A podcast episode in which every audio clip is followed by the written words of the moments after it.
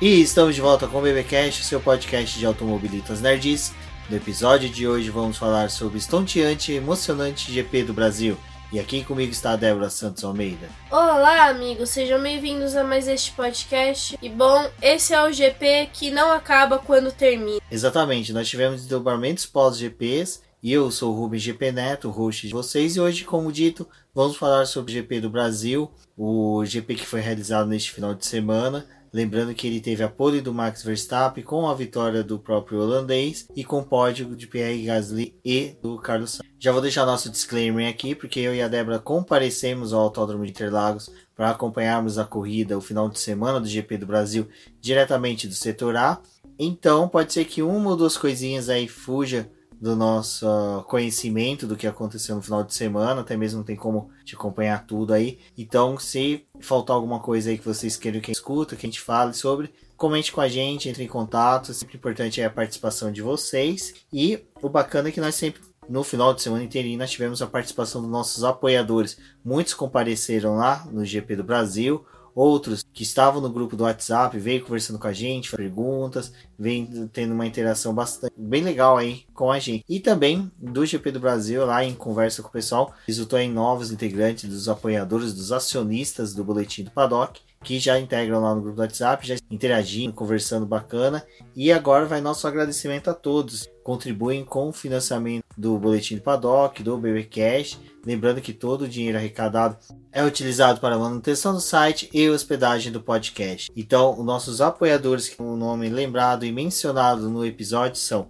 Ricardo Banner, Maia Barbosa, Eliezer Teixeira, Luiz Félix, Arthur Felipe, Rafael Celone, Will Mesquita, Antônio Santos, Rogério Froner, Helena Lisboa, Cássio Machado, Carlos Del Valle, Bruno Vale, Eric Nis, Bruno Shinozaki, Alberto Xavier, Will Bueno, Ricardo Silva, Beto Correia, Fabrício Cavalcante, Arthur Apóstolo, Sérgio Milani, Melquiades Veloso, Micael Souza, Ezequiel Bale e Sidney Meias. Fica aqui o meu agradecimento a todos os nossos apoiadores. Vocês são extremamente importantes para o crescimento desse programa, bem como do Paddock. E para vocês que estão escutando este programa, não deixem de conferir o nosso financiamento contínuo e coletivo na plataforma Após. Além disso, outra forma de nos auxiliar com o crescimento desse programa é compartilhando nas suas redes sociais e mostrando para as pessoas que vocês estão escutando este programa, novos ouvintes podem chegar até ele. Exatamente. Então não se esqueçam, tá ouvindo o BBcast, dá um screenshot maroto da tela do celular, compartilhe nas redes sociais, no Instagram, nos stories,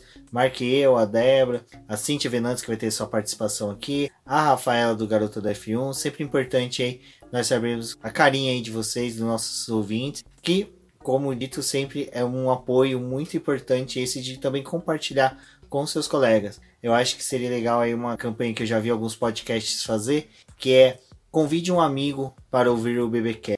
Muitos podcasts fazem isso, eu vejo que sempre dá bons resultados. Então fica aí a dica. Conhece um amigo que gosta de automobilismo, alguma pessoa aí que você sabe que se interessaria por ouvir o BBcast, convide ele a ouvir, mande o link, é sempre importante aí expandir, porque quanto mais ouvintes, maior é, o alcance do BBcast, assim a gente começa também a receber críticas, apoios, sugestões que podem melhorar cada vez mais o nosso programa. Bom, Débora, o GP do Brasil, na verdade, pra gente, para quem acompanhou o preview do GP do Brasil, viu a participação né, da Venâncio no preview, foi nosso primeiro podcast em que nós gravamos em trio, foi bem bacana, foi gostoso, foi uma conversa bem sadia, prazerosa. E nosso, nosso GP do Brasil começou na quarta-feira, né, Débora, com a coletiva de imprensa do Lewis Hamilton. Muito do que a gente viu lá, do que a gente ouviu, ficou registrado nos posts que a Débora redigiu, que estão linkados no episódio, no post desse episódio. Então fica bacana, fica nível a leitura para vocês. E né, Débora, acho que foi bem legal ali aquela coletiva do Lewis Hamilton que conseguiu ter uma profundidade um pouco maior do piloto. É, Rubens, é, foi bem legal ter ido nessa coletiva do Lewis Hamilton, até porque as perguntas foram bem interessantes, pensando no cenário da Fórmula 1 lá. Também falando um pouco da questão do carbono, que também a Fórmula 1 tinha anunciado naquele dia, e o quanto que a categoria está tentando se tornar um pouco mais limpa e além disso, também todos esses assuntos que foram tratados, em como ele conseguiu abordar de forma bem interessante o Autódromo do Rio de Janeiro e todas essas questões já foram discutidas lá no BBcast, o preview. Então, se vocês quiserem saber um pouco mais do que aconteceu nessa coletiva, não deixem de conferir esse programa. E fica aqui o nosso agradecimento para o pessoal da Petronas que convidou a gente para poder acompanhar essa coletiva com o Lewis Hamilton. Exatamente. Após a nossa coletiva, no dia seguinte, né, tivemos a presença aí da Sim chegando na nossa casa, porque ela se hospedou aqui, como ela vai relatar na participação dela desse episódio, e também foi no preview como foi a chegada dela tudo mais. E naquele mesmo dia a gente teve o primeiro, né, prova de kart entre podcasters de automobilismo. Era uma vontade que o Ricardo Budman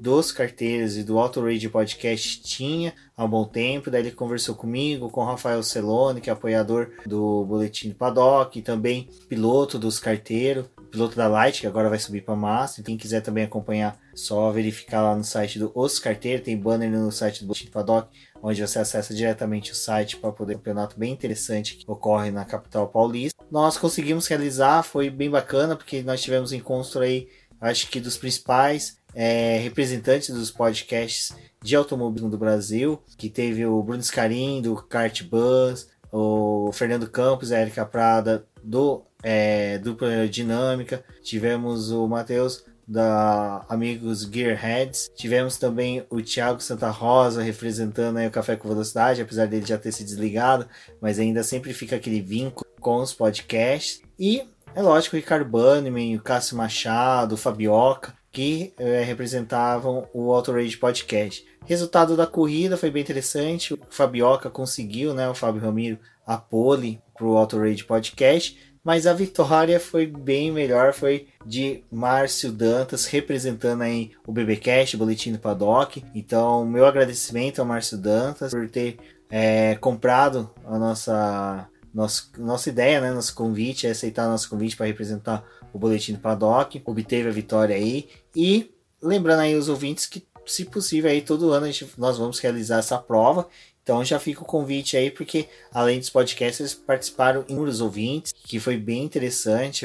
A Grande Aviana é, ficou bem interessada na nossa prova, então mostra aí a força que o podcast brasileiro e principalmente do automobilismo tem é, de representar todos os fãs e ouvintes um evento que, de passagem, foi muito importante aí para dar abertura aos trabalhos realizados no GP do Brasil. Uma coisa que sempre se discute antes do GP do Brasil é qual o clima que vai ser da corrida. Todo mundo fica olhando, entrando nos sites para poder saber do clima da corrida. Mas já na sexta-feira a gente já começava com aquela situação de essa chuva de sexta vai persistir para o final de semana ou não, né, Débora? Porque o próprio treino, o primeiro treino livre, já começou debaixo d'água, a gente chegou no autódromo, né? ensopados já, mesmo com capa de chuva, não conseguia se proteger muito bem. A chuva foi uma presença marcante ali no, na parte da manhã no autódromo e que ditou um pouco o ritmo aí do primeiro treino livre. Lá pelo começo da semana se falava de chuva por todo o final de semana,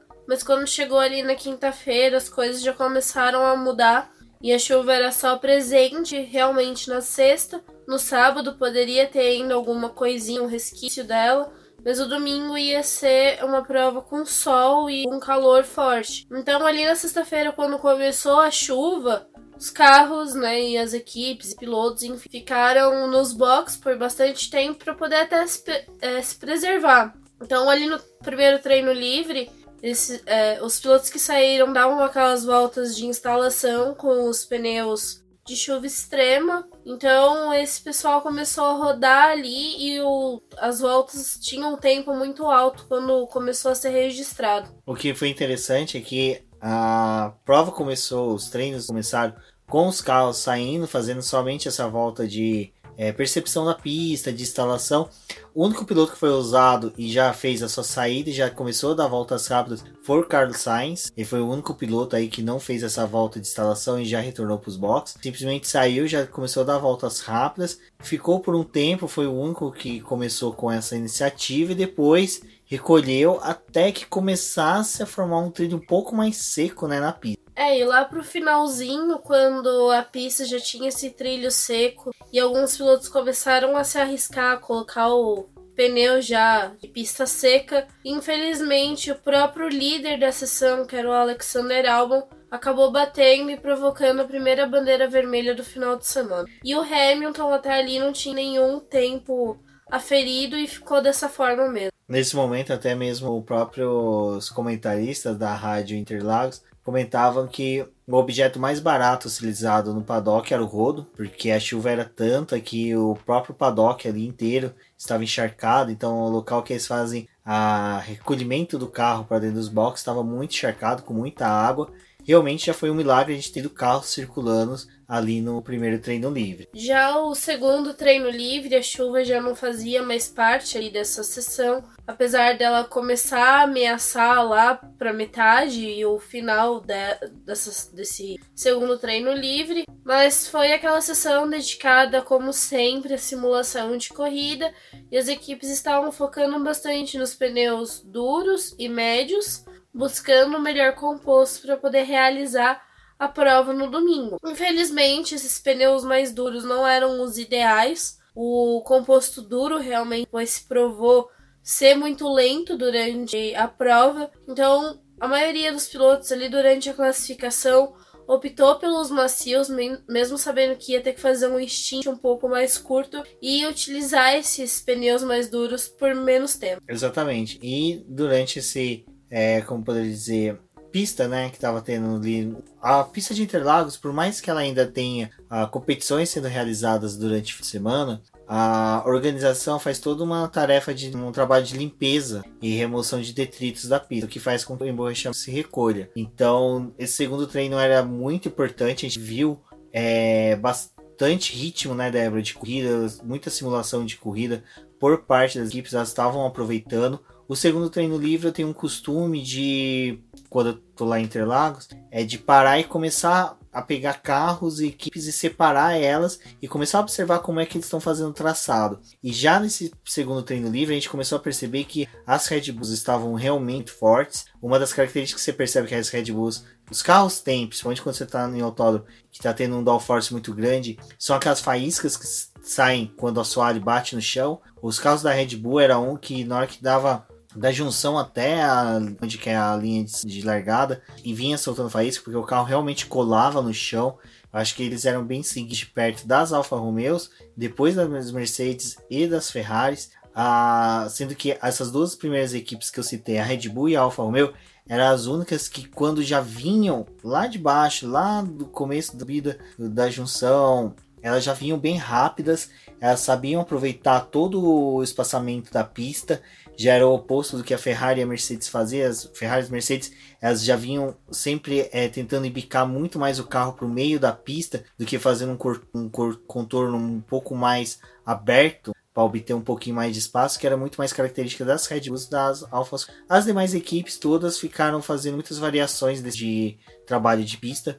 Eu acho que a Toro Rosso foi uma que caracterizou por utilizar muito mais a proximidade ali da entrada dos boxes para obter uma velocidade mais alta com menor pista. Então esse segundo treino foi bem legal que deu para aproveitar o ritmo que os carros estavam para fazer essas análises, tentar observar um pouco aí de como os carros estavam se comportando dentro de. O Sebastian Vettel foi o líder dessa segunda sessão.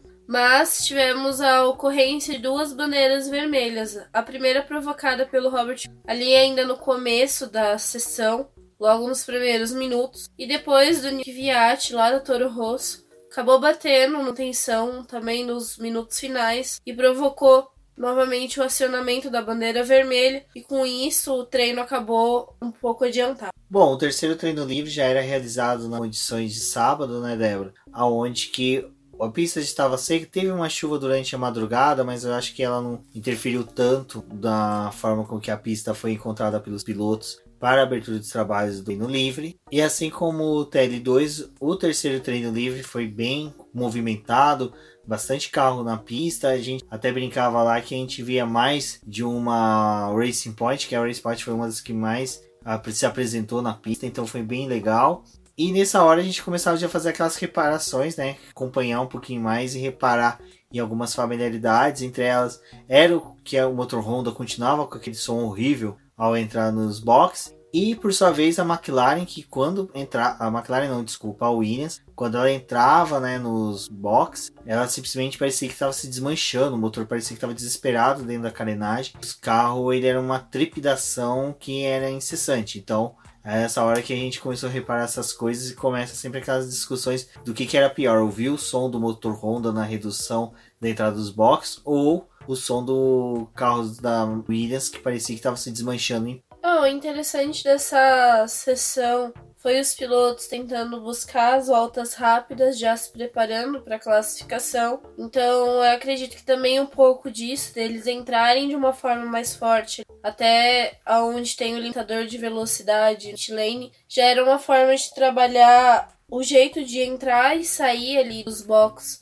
já pensando na corrida do domingo, né? Porque o box de Interlagos ele é muito grande, a saída dele também, então depois a gente vai ver que no domingo fez um pouco de diferença as escolhas da, do momento certo de entrar e de como foi para poder sair e o quanto que esse grid acabou sendo modificado por conta disso. Mas essa sessão foi liderada pelo Lewis Hamilton e o que chamava a atenção Nesse momento era que, após a execução do terceiro treino livre, tivemos três pilotos liderando, diferentes, então não tinha um piloto favorito. E assim também de três equipes diferentes. Então, apesar de muito se falar que a Ferrari ia acabar dominando aqui no Brasil, tinha várias questões que não colocavam ela sozinha como a grande favorita na audição. E uma coisa que depois foi falada após a corrida é o quanto não só o conjunto do carro, como da equipe faz a diferença, mas também é o piloto que determina como é realizado a prova em Interlagos. Então ele é um dos grandes responsáveis, principalmente o que está acontecendo ali, muito mais do que a própria aerodinâmica do carro ou, ou o conjunto em si. É, Ana Débora. Ele é um autódromo que muito mais. O piloto ele se destaca mais do que do carro, mas só que o uso do carro é importante. Então o Interlagos ele tem essas características de exigir junto como um todo. Então o conjunto mais bem afinado, mais bem relacionado, sempre se destaca melhor. E até mesmo aqueles. O carro e o motor não são os melhores, mas quando tem garra, tem vontade, ele se destaca bem. Mas algo que eu esqueci, que ao final do TL2, antes do a gente sair ali do autódromo, só voltando um pouquinho, a, a gente, nós tivemos uma surpresa, os presentes ali no autódromo de Interlagos. O Bruno Vicária, que comandava a Rádio Interlagos ali, ele é radialista e é assessor de imprensa de inúmeras categorias de automobilismo no Brasil, fez uma surpresa para todos os podcasts e podcasters brasileiros de automobilismo. Ele relacionou uma lista de podcasts e agora você fica com o áudio que foi gravado pelo Mikael, que captou justamente onde, na hora que o Bruno Vicari fazia né, a divulgação dos podcasts lá para todos os presentes no Autódromo de Interlagos. Então, foi uma satisfação. Aqui já fica o nosso muito obrigado ao Bruno. Agradecimento especial aí por todo, todos os ouvintes, né, todos os acionistas, apoiadores do Boletim do Paddock, do Baycast. E eu acredito que também eu posso falar em nome de todos os podcasts podcasters, né, que foram citados ali por ele, que foi bacana. A gente, quando ficou sabendo também que a sexta-feira de Interlagos foi uma das sextas-feiras mais lotadas de todos os tempos que tivemos em Interlagos, um pouco em decorrência também da, do feriado, né, de novembro. Então foi uma satisfação saber que todos que estavam ali presentes ouviu. Vocês vão ver que no áudio a gente tem uma explosão de alegria na hora que é citado nossos podcasts. Então, muito obrigado e fiquem agora com o áudio. Terminando, já vamos para o treino classificatório digitais, como é, Spotify, Deezer, é, e também tem os, os, sites, né, os grandes portais. Tem um podcast na ponta dos dedos, que é do Globoesporte.com, tem toda a turma do Globo Esporte, tem o Sérgio Maurício, o Rafael Lopes, Fred Sabido, Márcia Rodo, Eduardo Melido, é, todo mundo possível e imaginável para esse podcast do Globoesporte.com. Tem também o Padocast, do Grande Prêmio o Vitor Martins, o Felipe Noronha, Evelyn Guimarães. Sempre um deles está participando do Grande Prêmio, também é semanal. Temos um podcast do motorsport.com, né, da, da, versão brasileira, com o Eric Gabriel, Daniel Metti, o Carlos Costa. Tem também o podcast do Lito Cavalcante, que é junto com o Cássio Politi, Cássio Politi. Esses são os, os grandes veículos, né? que eu posso considerar ali também um grande veículo, né? Unidade do automobilismo. E aí tem aqueles, aqueles podcasts feitos para quem gosta, né? sabe? Que nem o Fim do Grid, que é focado em MotoGP. Tem também um podcast dupla aerodinâmica, que fala de Fórmula 1 e fala da W Series, que é aquela competição de monoposto só para só mulherada. Que isso aí também é uma coisa que a gente vai falar mais durante o fim de semana. Tem o BPcast do Boletim do Paddock, do nosso Rubens e da, da nossa querida Débora, casal de ouro, que eles falam de Fórmula 1, Fórmula E e de Stock Car. Temos também o Bandeira Amarela, falando de automobilismo em geral, a mesma coisa do Café com Velocidade do, do Thiago Raposo. Testando, tem mais, temos mais dois aqui na minha listagem, tem o Auto Rádio Podcast, fala de Fórmula 1 e música, e o podcast F1 Brasil, que é só sobre Fórmula 1. Todos eles, a maioria, vão, vão publicar, vai publicar, no caso, edições hoje e neste fim de semana. Então, fique atento, depois eu repito essa lista. Bom, Débora, para o treino classificatório, era algo que a gente não tinha uma perspectiva exata de quem que seria, né?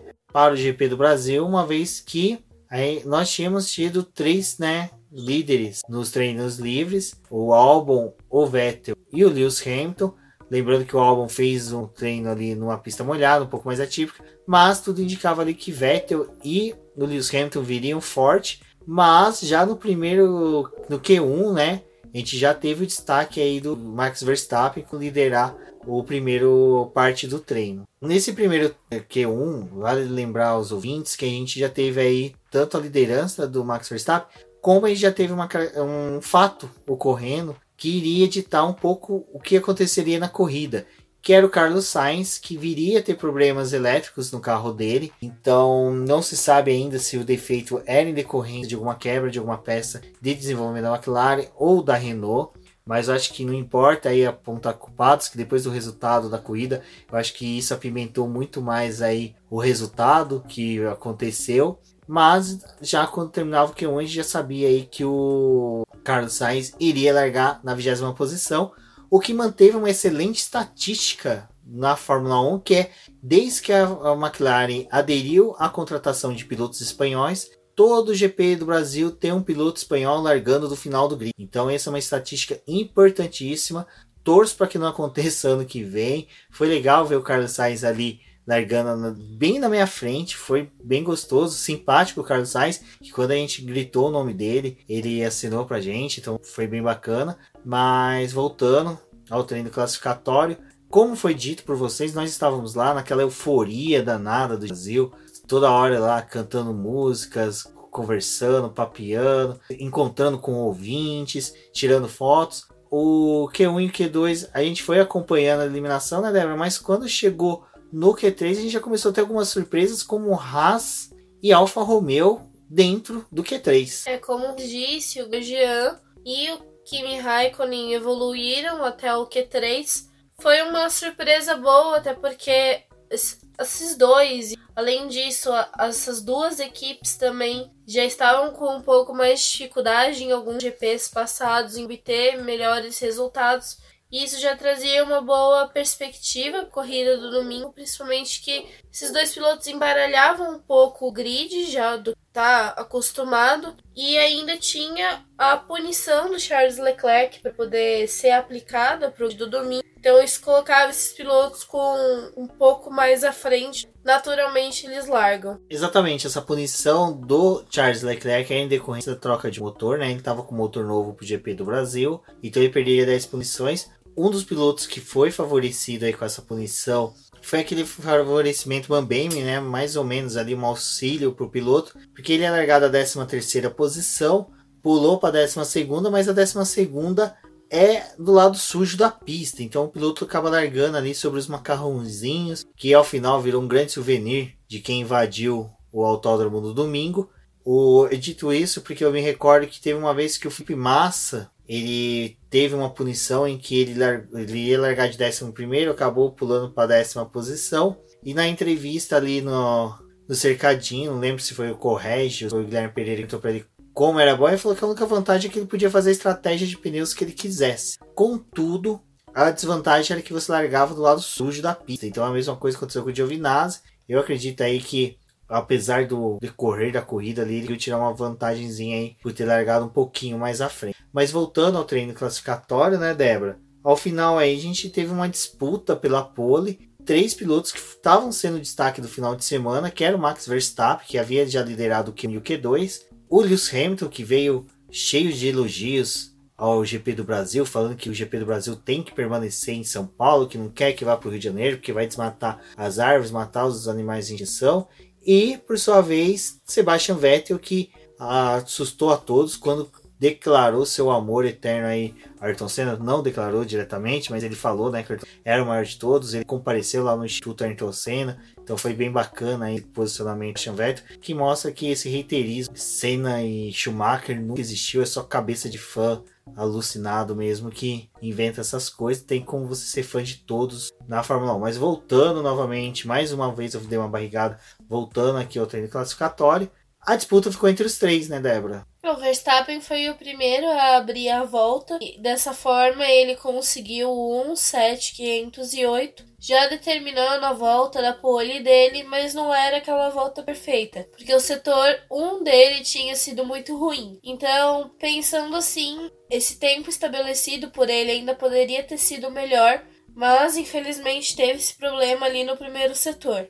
E ele se tornou né, o azarão favorito, praticamente, porque depois ainda tivemos a volta do Sebastian Vettel sendo completada e até mesmo do Lewis Hamilton, e foi dessa forma que o grid ficou estabelecido entre os três primeiros, com Max Verstappen na pole, Sebastian Vettel em segundo e o Lewis Hamilton em terceiro. E também teve lá, depois a punição do Charles Leclerc, que caiu para 14 e o Lando Norris representando a McLaren lá na oposição. Isso criava uma perspectiva boa aí já para a corrida, né, Débora? Porque a gente já tinha as condições de que sabíamos que não ia ter chuva, apesar de que no certos momentos ali acreditava que poderia ter um pouco de chuva. Começou aqueles que é de final de tarde, normalmente em São Paulo, que de chuva mas já criava uma esperança aí para os fãs do Sebastian Vettel, lembrando daquela vitória que ele conseguiu na, já na primeira curva no ano de 2017 ali ultrapassar o Valtteri Bottas e buscou e conquistou a vitória. Então muitos fãs já tinham essa expectativa.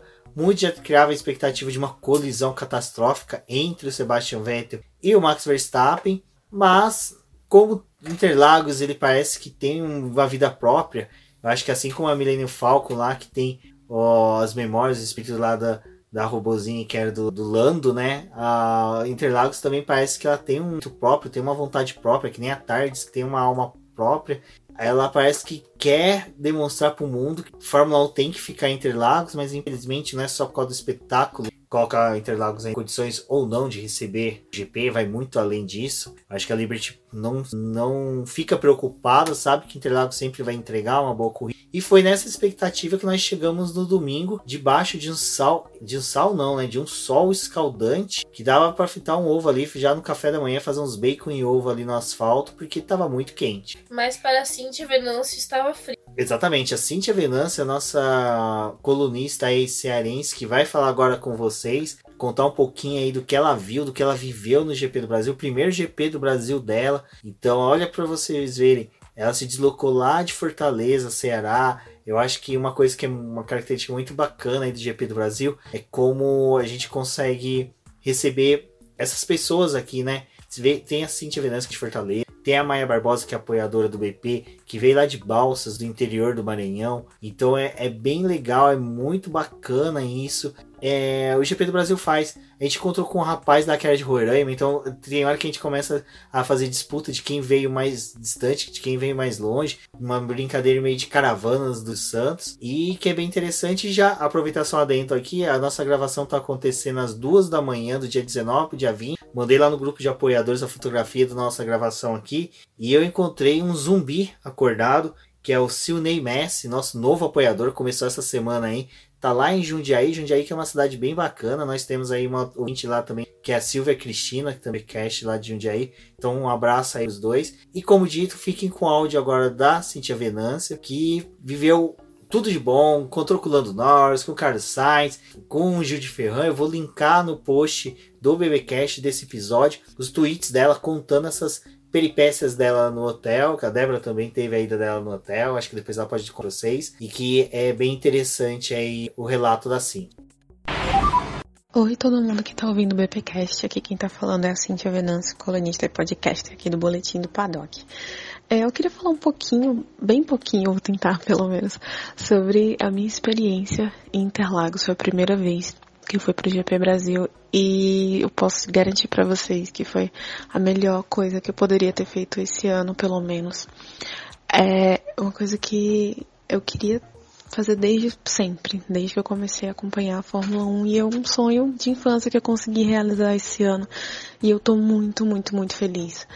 É, se você tem alguma dúvida se um dia você deve fazer isso, porque infelizmente é um investimento caro, só vai.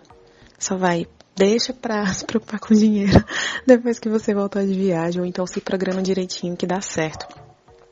É, foi para mim foi um fim de semana incrível e perfeito, não só por ser um grande fã da Fórmula 1, mas também por ser uma grande fã da McLaren. Eu vibrei, gritei, chorei, pulei logo na sexta-feira, porque o Carlos Sainz foi o primeiro a abrir volta na sexta-feira. E quando aquela McLaren laranja 55 passou rasgando tudo, a reta na minha frente, eu tava no setor A, gente, eu não aguentei. Eu comecei a pular, a gritar. E eu tava muito feliz, muito feliz de estar tá lá. É, é, um, é uma rotina meio louca, assim, porque na verdade você sai completamente da sua rotina. Você passa o dia todo no autódromo, uh, você come um monte de porcaria. Eu passei muito frio. A Débora sabe que a cada 30 minutos eu abri a boca para dizer o quanto eu tava com frio. Na sexta-feira eu peguei chuva. Aí vocês imaginam uma cearense pegando chuva em São Paulo com 18 graus, de short e sandália rasteira. Foi incrível, mas eu tava muito feliz, então isso era basicamente um detalhe. Sábado não choveu, só ficou nublado, mas tava friozinho também. E no domingo, sol maravilhoso, meu best, nunca mais reclamo do sol do Ceará. É, domingo sol abriu, e foi incrível também. Ah, uma dica, tá? Por favor, o protetor solar é o melhor amigo de vocês, porque mesmo com o sol mais ou menos de São Paulo, é, eu fiquei com um pouquinho de, de não queimadura, mas a, a, o meu joelho ele ficou bem vermelhinho e eu fiquei com a marca da sandália que eu tava usando no pé. Então ficou, vocês imaginam quanto deve ter ficado lindo, né? E, mas voltando para minha experiência mesmo, é, eu queria focar um pouco mais na corrida, porque eu acho que é o momento principal, e a gente espera o ano todo por esse momento. Então, ah, voltando um pouquinho pro quali e falando como torcedora da McLaren, é, eu fiquei muito triste pelo Carlos Sainz no sábado. E no sábado à noite eu consegui encontrar com eles no hotel, com o Carlos e o Lando. E aí quem me segue no Twitter, só vai lá que eu fiz um relato bem legal sobre como foi essa experiência. E no sábado, quando eu encontrei com eles, eu senti que o Carlos estava meio chateado. Mas eu sabia, eu não sei como, mas eu sabia que ele ia chegar em terceiro lugar. E na corrida, vendo todas aquelas coisas acontecendo, só fazia a minha ansiedade aumentar, porque eu tava vendo a corrida incrível que o Carlos estava fazendo é, naquele dia. Então, quando teve o resultado da punição do Hamilton, a gente já não estava mais no autódromo. E eu acho que foi isso que tirou um pouquinho só um brilho do meu fim de semana lá em Interlagos, porque eu queria ter visto o Carlos Sainz no pódio, eu queria ter comemorado com ele, eu queria estar tá lá pulando e chorando junto. Não deu dessa vez, quem sabe na próxima. Mas é, eu só queria dizer para vocês que foi uma experiência incrível e foi tão bom encontrar todo mundo da internet, um monte de gente que fala comigo que eu não conhecia e eu finalmente pude abraçar as pessoas, pude comemorar com elas. E eu queria mandar um abraço especial pro Cristiano Seixas que assistiu a corrida toda do meu lado e ficou aguentando os meus surtos. Ai, foi incrível, foi incrível. Valeu, Cristiano. Quem sabe na próxima você tem que me aguentar de novo. É, e um beijo e um abraço especial, um agradecimento do tamanho do mundo pro Rubens e pra Débora que me receberam na casa deles, me aguentaram durante quatro dias, porque eu cheguei em São Paulo na quinta. E, enfim, todo mundo que tava lá com a gente e interagiu comigo e me recebeu de alguma forma. É, eu sou muito grata a todos vocês por essa experiência que foi linda. Eu espero voltar em breve, o mais rápido possível, porque, gente, o GP Brasil é a melhor coisa do mundo, de verdade. Eu tô falando muito como fã mesmo, porque eu curti essa experiência como fã. Eu não tava pensando em, sei lá, em texto, em podcast, em gravar essa mensagem para vocês. Eu só tava aproveitando o momento que eu tinha, sabe? E foi perfeito, assim, foi incrível. E eu só quero de novo. então, é isso. Ai, eu falei muito. Beijo, tchau. Olha que bacana, né? Esse relato da Cintia é de aquecer o coração. A gente vê que os pilotos têm sempre uma boa vontade. Eu acho que eu Poucas vezes eu ouvi falar de piloto que negou fotografia para alguém, esquivou. A gente teve só o Lewis Hamilton que um tempo atrás fez isso, mas o Lewis Hamilton eu já entendia dele, é dele é o piloto que tá focado, ele se foca bastante na corrida, então eu acho que ele tem essa característica e muitos fãs entendem isso, o que é bacana dos fãs do Lewis Hamilton é que entendem que ele vai e entrega. E como dito, né, e como dito, a Débora compareceu lá, foi lá para encontrar com o Antônio Giovinazzi, tentar um autógrafo ali com ele. Eu acho que seria legal a Débora contar um pouquinho de como foi a, essa caminhada dela rumo ao nosso deus romano Antônio Giovinazzi. Bom, gente, na verdade é aquela coisa, né? O hotel é o mais próximo que o pessoal que vai na arquibancada da Fórmula 1 tem de encontrar com o seu piloto, já que infelizmente aqui no Brasil não temos aquela fanzone, que é onde o pessoal vai lá, pega autógrafo, tira fotos, coisas que no Brasil não tem. Então, muita gente se mobiliza para poder chegar até os hotéis e presenciar um pouquinho, né? Vivenciar um pouco disso. Bom, o Giovinazzi, né, ficou num hotel sozinho, tinha outros pilotos ali, mas acho que o que foi interessante antes dessa parte de conseguir ver ele foi o fato de ter visto o Marcos Ericsson, que é piloto reserva da, da Alfa Romeo e também da Indy, né? Piloto da Indy. Foi uma cena bem interessante que eu tava ali no hotel esperando para poder ver se o Giovinazzi aparecia. E o Ericsson apareceu dirigindo o próprio carro, assim, bem tranquilo, sem segurança, sem ninguém. Ele também não tava nem com o preparador físico dele. Então, para vocês verem, né, como tem equipes e pilotos e formas diferentes de cada um lidar ali. E acho que essa foi a cena do final de semana que me chamou a atenção. Mas enfim, eu fui lá para poder ver o Antônio. Não tinha ninguém no hotel. Acho que a única fã dele que tem aqui no Brasil sou eu. E eu fui lá e fiquei esperando até 9 horas da noite para poder ver ele. Bom, vemos que é um piloto muito comprometido, que fica bastante tempo no autódromo, cuidando do carrinho dele, vendo os mínimos detalhes. Então acho que isso fez também um pouco de diferença pro final de semana. E eu fiquei meio que sem reação, porque era uma pessoa que eu queria muito ver. E apesar de eu já ter tido o momento de ir lá como com credencial, ver ele, entrevistar, é, foi diferente porque esse ano eu pude ir como fã e ter esse outro lado, que é o lado de você poder agradecer, falar com a pessoa essas coisas. Mas o máximo que eu tinha conseguido foi dar um abraço nele. E se não fosse o mecânico dele tomar o celular da minha mão e tirar a foto, que eu ainda fiquei com a cara meio. será que eu choro? Será que eu fico feliz? Não sei. É, acho que eu nem teria a foto para poder mostrar assim, mas já tinha já valeu a pena só o fato de ter conseguido ver ele. E eu consegui pegar na mão dele, falar que eu gostava muito dele, desejei sorte para ele, tipo, isso que eu consegui. E sei lá, para mim acho que fez um pouco de diferença pro resto do final de semana. Pelo menos não era algo que ele tava esperando. Acho que ter alguém ali que ficasse até tão tarde para poder ver ele no hotel. Tem vários pilotos que acho que já estão acostumados, gente, virar, ficar até de madrugada para poder conseguir ver eles, mas o Antônio não, não tem essa orla de fãs ainda. Pode ser que agora ele comece a conquistar.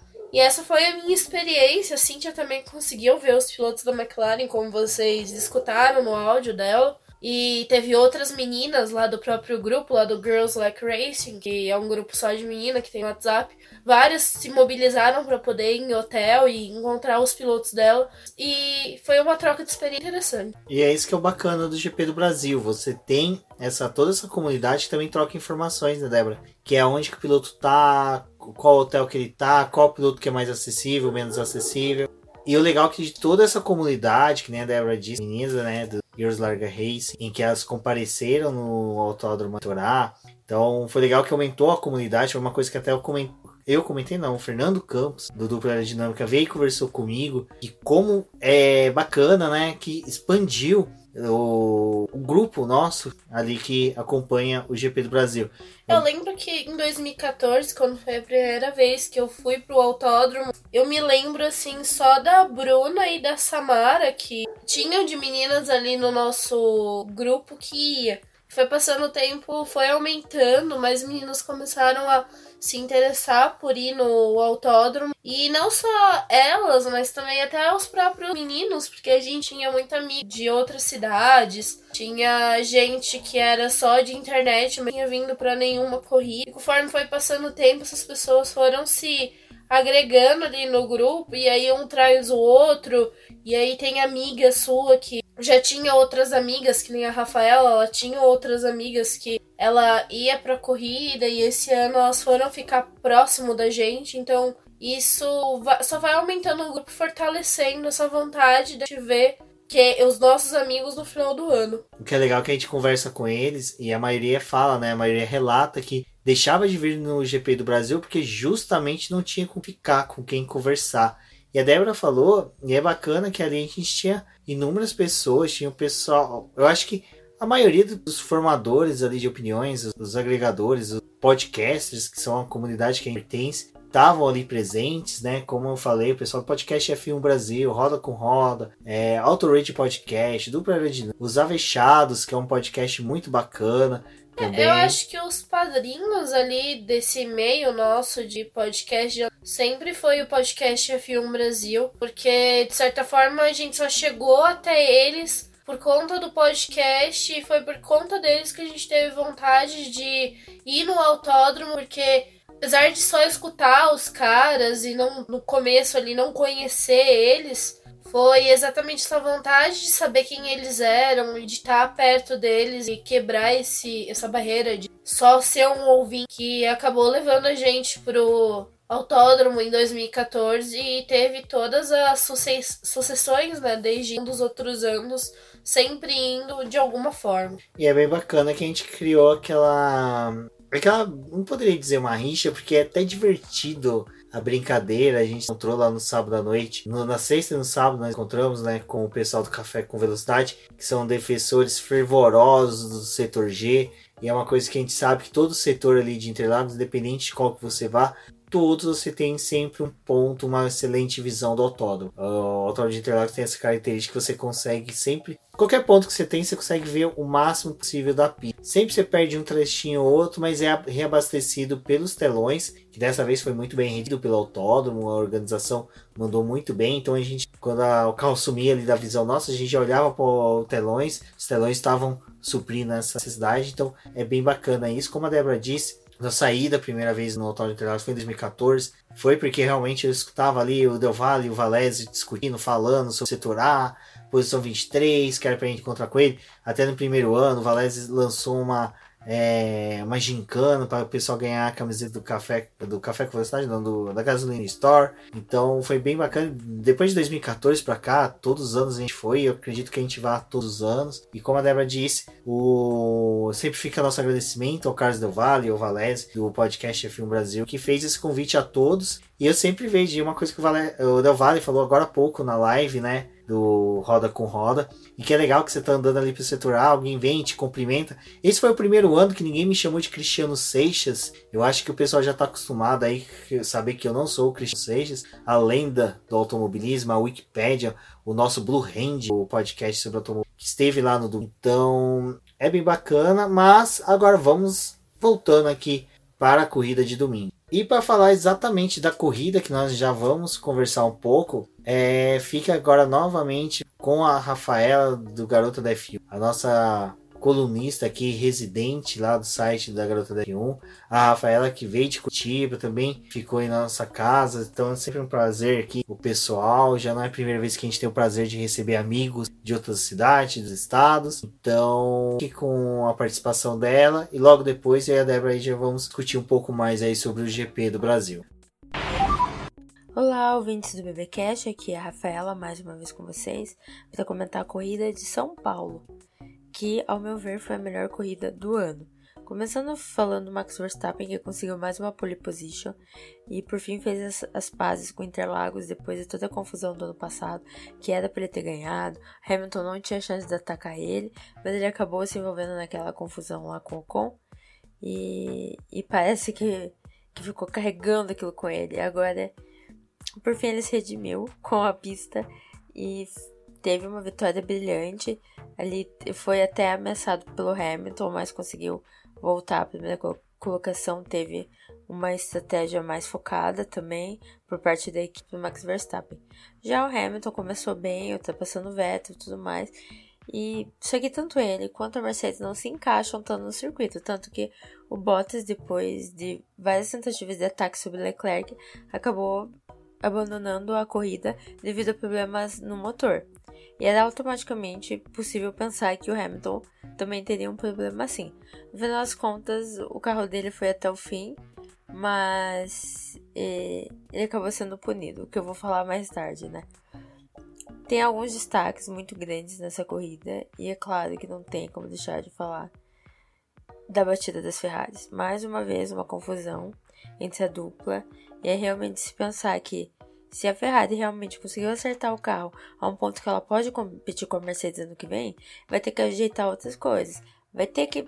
Vai ser natural eles colocarem um primeiro piloto. É, vai acabar sendo natural eles darem ordens de equipe. E às vezes, por mais infeliz que isso seja, por mais que isso, de certa forma, manche o esporte, e é algo recorrente na Fórmula 1, mas que o pessoal não gosta, talvez seja a única alternativa para que a Ferrari consiga ganhar um título.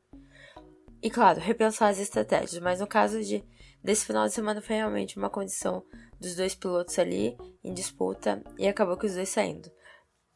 Tanto a situação do Bottas quanto a da Ferrari colocaram safety cars em pista que mudaram bastante assim o, o jogo, né? O primeiro safety car o Max Verstappen entrou, o Hamilton não. Então foi muito fácil para o holandês atacar o inglês que estava com um pneu bem mais usado e tudo mais. No segundo caso, o Hamilton parou, o que pode ser questionado, afinal faltava três voltas para acabar, ele acabou ficando sem a segunda posição, caiu para quarto e na relargada, que ele não tinha tempo a perder, ele tocou o álbum. Na minha visão, foi realmente algo de de pista, não foi assim uma batida proposital ou coisas do jeito. Mas aí foi mais uma falha dos comissários, é o que está sendo muito recorrente, de falar, não, vamos ver depois da corrida, vamos conversar com os pilotos e tudo mais. Isso, infelizmente, tirou a oportunidade do Carlos Sainz subir no pódio, o primeiro pódio da carreira dele que ele conquistou, e ele não subiu, quem subiu foi o Hamilton, devido a essa falta de, de ação direta dos comissários. E a proposta era conversar com os dois pilotos depois da corrida. E o Hamilton não quis se defender, falou: não, realmente eu fui agressivo, bati, pediu desculpas pro álbum e tal. Então ele nem chegou a se defender, então foi mas aí um passo para que a FIA punisse então ele. E deu toda a confusão e tudo mais. Parabéns ao Carlos Sainz, pelo amor de Deus, saiu em último lugar, chegou em terceiro, primeiro pódio da carreira, por mais que não tenha subido ali, subiu depois com toda a equipe, fez a maior festa, e é claro, tem que dar o destaque pro Pierre Gasly, ele estava muito contente. Ele conseguiu superar o Hamilton naquela reta final, o que foi incrível, assim, então também o primeiro pódio para o francês que veio, que está em um ano muito complicado, muito delicado. E no final das contas é aquela história de, de ressaltar aqueles que foram esnobados, não é mesmo? Então, nossa, foi um show. Eu, particularmente, é a terceira vez que eu vou para Interlagos, terceiro GP seguido. E todas as vezes eu vi um piloto diferente ganhar. Eu acho que essa pista proporciona isso, essa possibilidade de a gente ter sempre um cara diferente vitorioso, uma boa corrida, surpresas, safety cars. Então, é muito privilégio quem pode estar lá. E eu sou uma pessoa privilegiada e essa corrida foi sensacional. Quem tiver chance de ir, vá, vale muito, muito a pena. Foi incrível. Agora, infelizmente, por mais que seja incrível ter o GP do Brasil, é a penúltima do ano, então o campeonato está terminando, só tem mais Abu Dhabi, que é um, um circuito mais morno que para muitos não faz sentido terminar nele, deveria terminar no Brasil também. Eu deixar Interlagos por último, mas é aquela questão de dinheiro e tudo mais. Então nós temos mais uma corrida aí e depois férias, infelizmente, esperar aí próximo campeonato e também a segunda temporada de Drive to Survive da Netflix, que com certeza vai estar tá muito bom. Eu também agradeço então ao Rubens e a Débora por esse pequeno espaço que vocês estão me dando aqui para comentar a corrida. É excelente, eu adoro. E claro, agradecer também pela hospedagem, né? Afinal, passei o final de semana com vocês, na casa de vocês. Foi ótimo, foi um final de semana perfeito. E estar com vocês foi incrível. Quem quiser acompanhar meu trabalho, eu sou GadoDF1 em todas as redes sociais, Twitter, Instagram, Facebook. E eu também tenho o site gadodf1.com.br. Espero encontrar vocês no próximo podcast. Até! Bom, e como muito bem pautou aí a Rafaela, um determinado lance da corrida aí que foi o Hamilton e o Albon foi decisivo para o resultado da corrida, mas antes desse incidente, né, Débora? Teve muita coisa acontecendo em pista. Eu acho que é bem bacana a gente começar falando ali já de quando os carros já começaram seu alinhamento para a largada. Que é quando esse momento do alinhamento da largada é que, que a gente já tem aquele contato mais próximo do piloto, dos carros. Foi bem bacana que a gente começou a brincar com os fotógrafos, principalmente com um fotógrafo que era careca, ficou fazendo brincadeiras com eles. Você percebe que eles entendem que estão brincando. A gente tinha ali fotógrafos brasileiros, como o José Mário, que foi um fotógrafo que recentemente teve uma das roubadas aqui em São Paulo. Ele ficou bem à nossa frente e viu que ele ali conversou com o público, tirou foto, então foi bem legal. E nesse momento do alinhamento a gente teve ah, duas surpresas, né? Onde que a gente viu a Bia Rosenburg e a Ana Kalil que estavam a convite da organização, a convite de Trasoli, acompanhando o alinhamento dos carros. Foi bem legal, porque ali o pessoal do setor A, acho que todos ali conheciam a história da Ninha, mas em particular tinha as meninas Like Racing que conhecem, convivem com elas mais, né, Débora? Troca sempre mensagem com elas. Então foi bem emocionante na que ela apareceu. Eu vi que o Valese, na hora que ela apontou lá, bem distante, a gente conseguiu identificar ela. Valese já começou, ó, assim que ela chegar, a gente já começa a gritar Aninha, Aninha, Aninha. Então foi um momento bem emocionante, acho que tocou o coração de todo mundo. Ver ela ali participando, se emocionando, foi bem legal. É, eu acho que fica nosso agradecimento aí ao Organização do Brasil que proporcionou isso a ela, encontrar com o Richard. E falando dos carros alinhados, foi um momento em que eu tive uma, como poderia dizer, epifania eu e a Cintia, dois maquilaristas roxos, emocionados por ver a McLaren do Carlos Sainz bem na nossa frente, começamos a conversar da possibilidade do Carlos Sainz chegar ao pódio. Sabe aquelas coisas malucas de vai largar com esse pneu, fica um stint grande, começa a chover, cai um meteoro, entra um Tiranossauro Rex, come um dos carros, entra o safety car e ele pode chegar ao pódio. Para vocês terem uma ideia, eu e a Cintia apostamos no pódio do Carlos Sainz no bolão do boletim do paddock do GP do Brasil. Que lembrando, ele vai persistir aí para o GP de Abu Dhabi e será para a temporada de 2000 inteira. Então, voltando ali, na hora que alinhar o carro do Carlos eu cutuquei a Débora e falei: Débora, todos os carros estão perfeitamente com os pneus, pneus com mantas térmicas. O único carro que está sendo trabalhado, ainda tendo aquela limpeza, aquele cuidado, aquele esmero da com aquele cuidado com o carro antes de ir foi o da McLaren, do Carlos Sainz. Todos os outros carros já estavam próximos, mas o carro do Carlos Sainz estava recebendo uma atenção especial pela McLaren. E até eu brinquei com ela: olha, isso é uma característica de uma equipe que está focando numa corrida de recuperação e de um bom desempenho. E foi bacana que foi isso que a gente viu, né, Débora? O Carlos Sainz teve uma excelente. A largada, por sorte, foi uma largada limpa, né? Mas acho que fica interessante aí só a gente falar um pouquinho mais desses primeiros momentos ali da corrida. É, além desse preparo do carro lá da McLaren, deles fazendo os últimos ajustes, teve mecânico da Alfa Romeo deixando seu carro para poder investigar o que, que a McLaren estava fazendo, dando uma boa olhada ali no carro da McLaren. E isso foi bem interessante porque é algo que eu estava até falando com a Rafaela. Não adianta a Alfa Romeo mirar, por exemplo, Ferrari numa Mercedes que o projeto dela ainda está muito distante de carros desse tipo, mas começar a pensar numa equipe de meio de pelotão já é algo mais possível para a equipe que trabalha ali junto com a Ferrari, então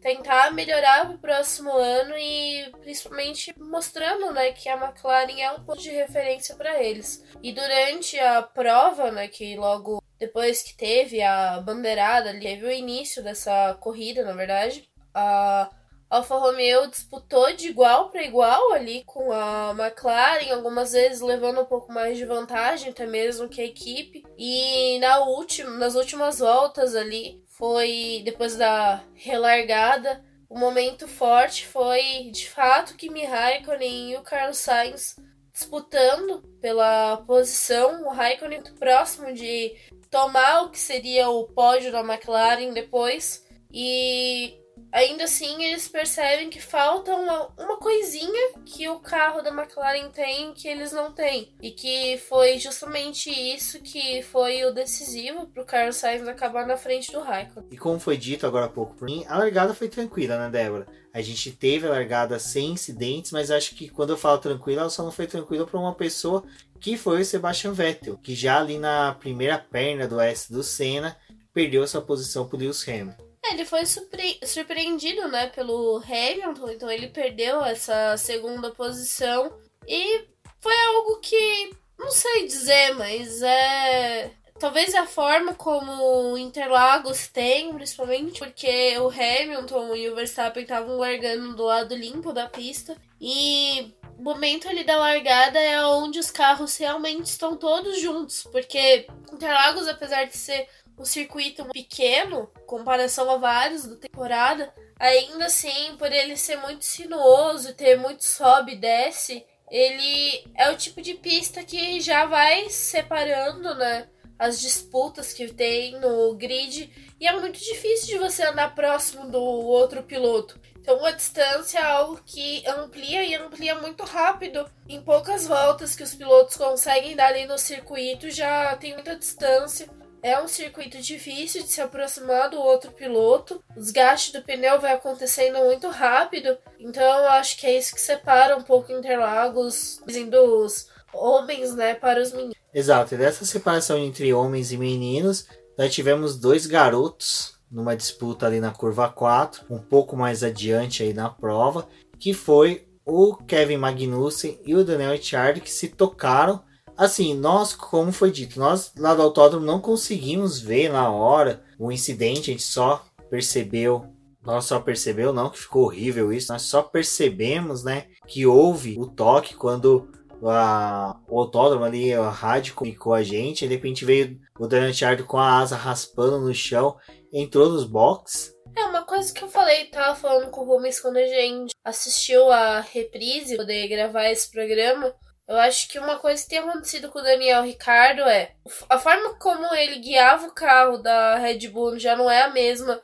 de como ele faz com o carro da Renault. Existe uma grande diferença. Antes mesmo ele preferia é, frear mais em cima da curva, que é algo que o carro da Renault proporciona para ele. E parece que, não assim na questão de ser afobado por tentar logo uma ultrapassagem, mas o carro não possibilita mais para ele que ele faça algumas coisas. E eu acredito que em alguns momentos ele não virou essa chave ainda. E aí aconteceu aquele toque lá com o Kevin Magnussen. E acho que não foi dos piores toques que aconteceu, mas o problema foi justamente o fato do piloto da Haas ter sido prejudicado porque não podia voltar de qualquer jeito para a pista, teve que esperar um pouco para poder sair do tráfego, então aquilo ali acarretou depois uma punição de 5 segundos pro Daniel Ricardo. E ali já meio que parecia da forma como a corrida tava andando que ele não teria nem chance de chegar na zona de pontuação. Exato, porque até mesmo, apesar do ritmo forte que ele viu na sua Renault, ele demorou, acho que se eu não me engano, umas quatro voltas para poder alcançar as Williams. Que as Williams até mesmo estavam se arrastando pela pista, algo que o Ricardo Bannerman comentou lá, o nosso torcedor da Williams, que era a Williams já é devagar e dá muita dó quando você assiste a transmissão. Quando você tá ali na, no autódromo que você vê o quão lerda ela é, você deixa de ter dó e você começa a ter desespero e agonia pela presença dos pilotos dentro daquela tralha velha. Eu tava até falando com o Mins, né, na corrida, que é engraçado porque, apesar de ser um carro ruim, é um carro rápido, então provavelmente não é todo mundo que conseguiria entrar ali num carro de Fórmula 1 e guiar ele a não sei quantos por hora que uma Williams chega. As outras a gente tem um parâmetro melhor, mas mas ainda assim é um esporte que é definido por décimos, né? Milésimos. Então, tipo, é uma medida muito pequena. E às vezes, se você colocar numa escala de tempo, assim, Williams nem tá tão atrás. Mas com o desempenho dela, você vendo na pista, porque é algo que não se mostra muito na TV, né? É uma equipe que não, tem, não tá tendo destaque algum, então não é a prioridade da televisão mostrar eles. Eles aparecem mais quando eles são retardatários e estão atrapalhando alguma outra equipe. Mas chegar ali em Interlagos e você ver na prática, tipo, como que o Williams está distante. Não precisa nem colocar a Mercedes, mas, tipo, tá distante, por exemplo, de uma Haas que tá ali ocupando o final da tabela junto com eles.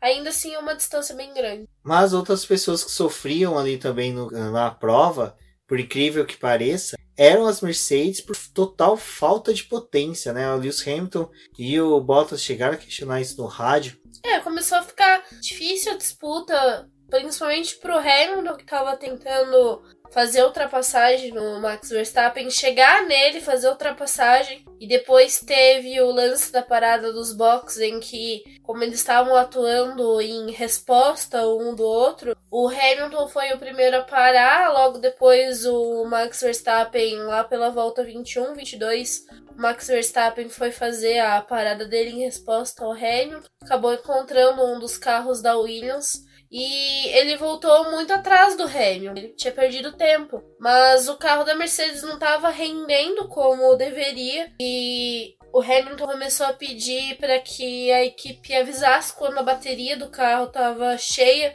Para que ele conseguisse usar ela no máximo, absorver toda a potência dela. E foi algo que de piloto que estava na frente do Max Verstappen rapidamente ele perdeu a posição e foi ultrapassado acho que praticamente sem ver, né? Sem, sem perceber ali. E dava para poder perceber o quanto que o carro da Mercedes estava ruim nesse quesito. O que foi legal é, durante a corrida, uma coisa que até eu citei para Débora, é, muito se discutiu sobre a extensão do autódromo de Interlagos nesse final de semana, de ser uma pista curta, se tinha não que tentar aumentar o traçado, voltar ao traçado antigo, ou só fazer uma extensão nele. O Hamilton falou lá na entrevista que teve na coletiva da, que ele gostaria muito de guiar o carro que eles têm na Fórmula 1 hoje, que é potência, que é um carro extremamente bom no traçado antigo de Interlagos, porque ele era mais desafiador e tinha uma possibilidade melhor para poder explorar esses carros. Algo que ele em si não vê que o autódromo, é, por conta do seu tamanho, consegue entregar tudo que eles podiam tirar com esse carro. Exato, mas o que torna o autódromo de Interlagos até interessante por ele ser curto é que se você ficar parado olhando só para frente, em menos de dois ou três segundos, um carro de Fórmula 1 passa em você a partir ali da volta no. A gente teve o distanciamento, então a todo momento você olhava para a pista tinha um carro passando, havia disputas. Ah, depois, como a Débora disse, a gente assistiu a reprise para poder ver como o Autódromo de Interlagos, mesmo a gente estando no setor A, que é um dos setores que a gente maior visão da pista. É que é difícil para você acompanhar ali do da arquibancada, porque tem a dificuldade de você não ter aqueles tempos que você tem na própria televisão que fica ali mostrando e atualizando a troca dos pilotos, isso não tem, porque os, apesar dos telões serem bem distribuídos, não é uma informação que é tão grande e nítida para você acompanhar. E nem tudo, nem todo mundo tem o aplicativo da Fórmula 1 instalado no celular para poder acompanhar o live time. Nem todo mundo tem esse aplicativo pago para poder desfrutar do, do conteúdo exclusivo para quem é assinante dele. Então, apesar de você estar tá ali em Interlagos e estar tá acompanhando a corrida, tem um momento que o grid inteiro fica embaralhado, porque os pilotos de ponta já passando os retardatários, e aí começa a ficar uma mistura, e aí tem a, o pit stop, que também mexe muito nessa questão de quem sobe, de quem desce. Então, sem esse sem essa ferramenta, a Fórmula 1 Blizz é um pouco difícil de até acompanhar a corrida ali do autódromo. Exato, e acompanhamento pelo aplicativo é bem complicado, porque principalmente domingo estava muito calor, calor mesmo, meu próprio celular na hora que chegou na hora da corrida, estava com 30% de bateria. Por dois momentos eu fui consultar o Lifetime e consumiu uma bateria violenta, além do 3G ser uma porcaria. Mas o que foi interessante aí da gente ter assistido, né? O a reprise, não, a gente assistiu a reprise no Sport TV, a gente utilizou, utilizou do aplicativo do Globo Play, né, para poder assistir ainda a corrida. Nós teve a notícia que o Reginaldo Leme trouxe que naquele ponto da corrida, antes do acidente, entre, entre antes, na verdade, do, Ma, do Valtteri Bottas abandonar, a corrida já tinha batido o recorde de é, ultrapassagens do ano passado, né? Já tinha tido mais de 40 ultrapassagens e realmente a gente via essas ultrapassagens, muitas aconteceram ali na nossa frente ou começaram a ser trabalhadas ali na subida da junção, então foi algo bem bacana, assim, você tá no setor A, você começar a ver os trabalhos de ultrapassagem. Teve determinados momentos que a gente viu Racing Port, Renault e Haas dividindo a mesma ultrapassagem, então foi bem bacana esse ponto, a gente viu que a Autódromo de Interlagos estava oferecendo um atrativo, uma, um show bem legal. E como a Débora disse, né, a corrida foi se encaminhando, foi seguindo. A, o Lewis Hamilton não conseguia imprimir o mesmo ritmo do Max Verstappen.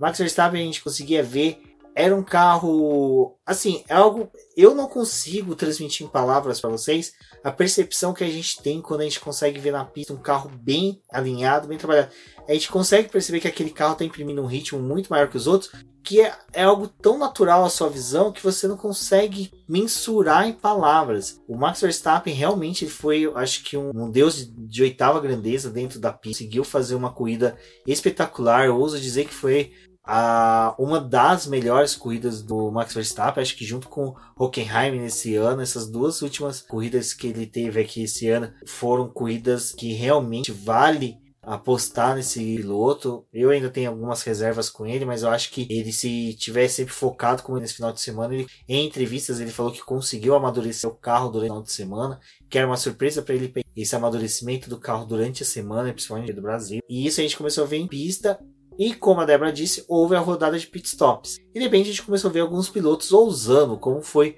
o próprio Lando Norris, que colocou pneus duros, que quase ninguém tinha treinado com pneus duros, então foi uma aposta da McLaren, que depois a gente viu que estava fadado ao fracasso. A mesma coisa tinha aconteceu com o Valtteri Bottas e o próprio Leclerc colocou um pneu de composto médio, então a gente começou a ver esses trabalhos aí de escolha de pneu. É, e fora isso, tinha lá os líderes, né? Max Verstappen e Lewis Hamilton, que já tinham colocado, já, tavam, já tinham largado com o pneu macio e botaram de novo a goma macia, indicando que eles teriam que fazer duas paradas. Então, mexia ali com quem tava para trás do grid, porque se a gente parar pra pensar lá em 2018, a prova foi realizada com o vencedor fez apenas uma parada e tinha o fato de que no ano passado a goma desse pneu ela era mais macia do que ela é atualmente. E como a Pirelli define, ela é um passo né, mais dura do que a goma utilizada no ano passado. Então, se eles tinham conseguido fazer tanta volta ali no ano passado, por que não nesse partir para o mesmo tipo de estratégia? Então, era algo bem ousado da parte desses pilotos mas, né, Interlagos é aquela coisa, não tem uma receita de bolo definida do começo ao fim que vai ser aplicada. E é uma pista que tem um risco muito grande do safety car aparecer em qualquer momento. Fora isso, ainda assim é a penúltima etapa do calendário, então é nesse momento que os carros começam a, apresentar maior quantidade de defeito. Aí depois em Abu Dhabi é aquele momento que eles praticamente estouram o motor do carro, porque é a última prova, você pode dar toda a potência que você tem. No final, se o carro não acabar, já tem muita coisa do campeonato que tá decidida mesmo. Então, tem tudo isso que leva a Interlagos a funcionar uma boa não ter algo definido do começo ao fim. Apesar disso, Max Verstappen já se mostrava extremamente forte desde o começo. Então ele foi fazendo de tudo para que o Lewis Hamilton, de certa forma, ficasse intimidado e se colocasse, né, entre aspas, aí bem entre aspas, no lugar dele. Isso mesmo. E dentro dessas escolhas, a gente teve, como dito, o Valtteri Bottas e o, o Charles Leclerc com escolhas diferentes. Nesse ponto, o Sebastian Vettel ainda não havia feito stop, ele estava seguindo na liderança da corrida, fez uma parada, mas o momento decisivo aí da corrida é, eu concordo com o Carlos Del Valle. O safety car que foi decisivo para a corrida foi em decorrência do abandono do é, Valtteri Bottas. O que aconteceu? O Valtteri Bottas começou a se aproximar muito do Charles Leclerc e começou a disputar a posição ali com ele. Ele não conseguiu ultrapassar.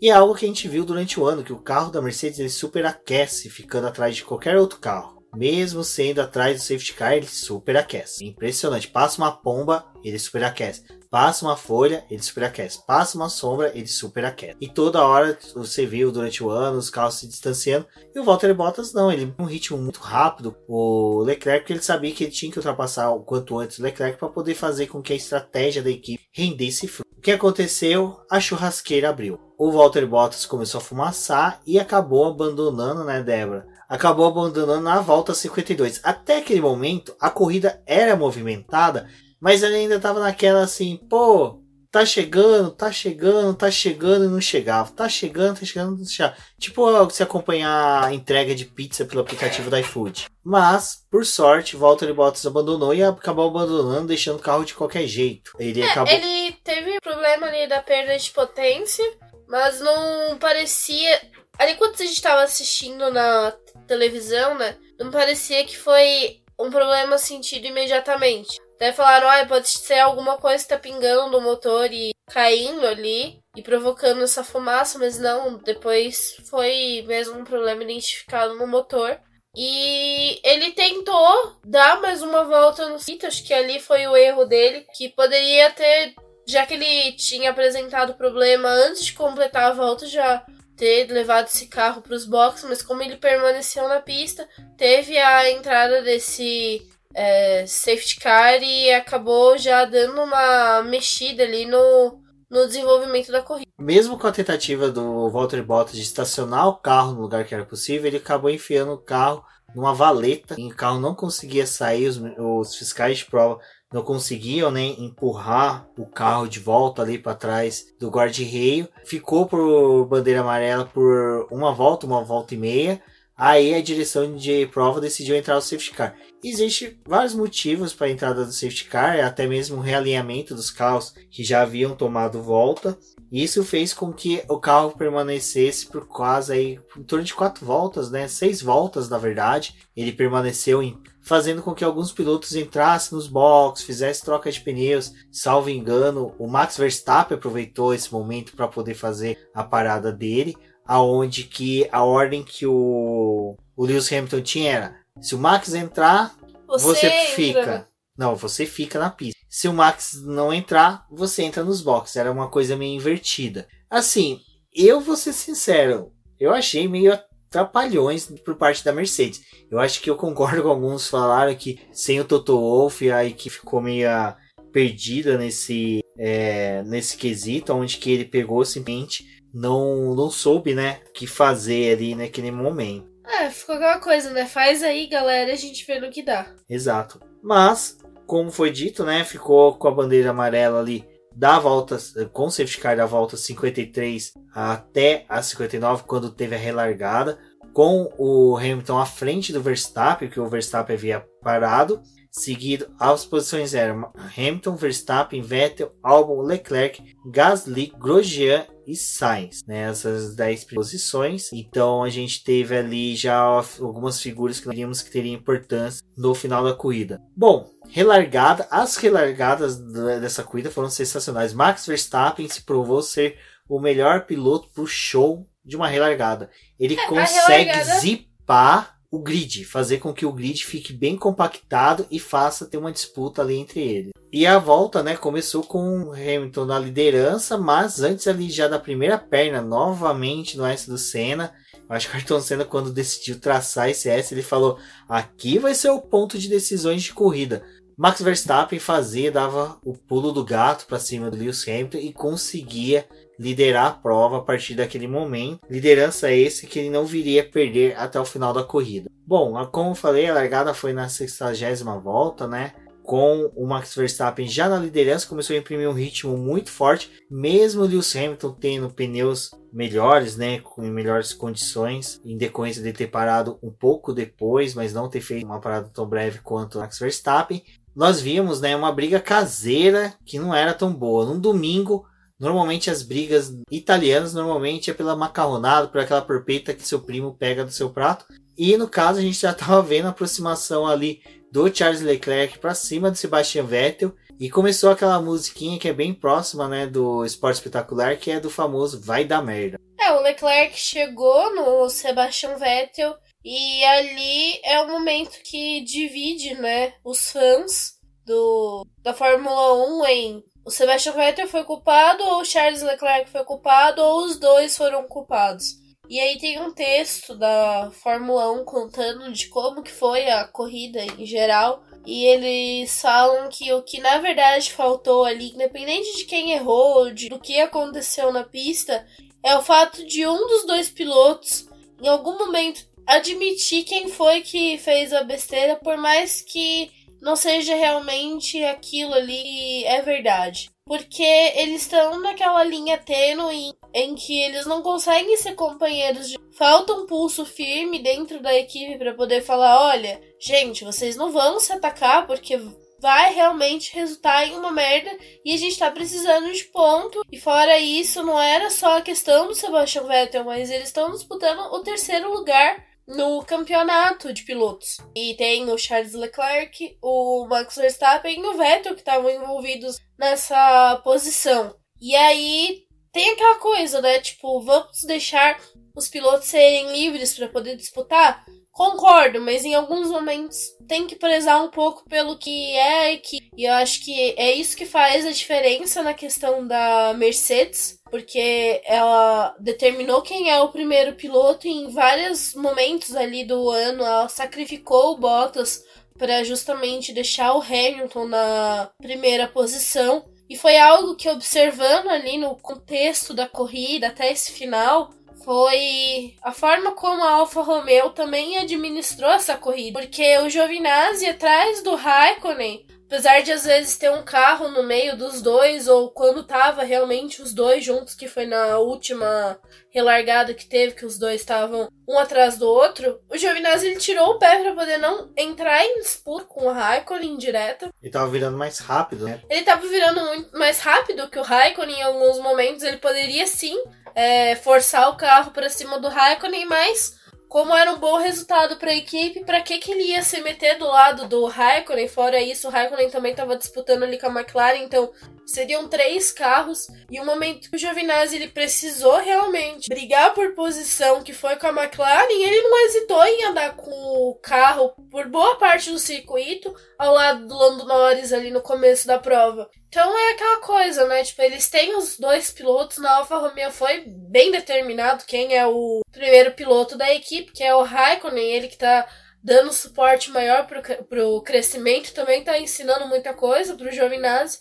E eu acho que ter determinado isso desde a primeira prova ali do ano, apesar de alguém vai pode vir até falar assim, ah, mas eles não são uma equipe que estão disputando por ponto era a melhor oportunidade que eles tiveram no Brasil de colocar os dois carros em boa posição e os dois poderiam ter justamente arruinado isso. A gente já viu a Racing Point fazendo isso lá na época de Pérez e Ocon. E o Giovinazzi. direto. Direto. E o Giovinazzi ele botou na cabeça dele: não, é pro bem da nossa equipe, vamos acabar juntos a prova. E era isso que a, deveria ser a prioridade da Ferrari. É, um rádio que não teve na Ferrari, mas teve na McLaren a equipe chamou o Lando Norris e falou: Olha, o Carlos Sainz vem mais rápido que você, não atrapalhe ele. O Lando Norris simplesmente abriu caminho pro Carlos Sainz, não hesitou. Então, é na hora que teve o acidente entre o Sebastian Vettel e Leclerc, a gente vai descrever o acidente, porque eu acho que foi o acidente mais, mais visto, visto né? nesse final de semana, acho que mais do que até o mesmo do Hamilton do Albon.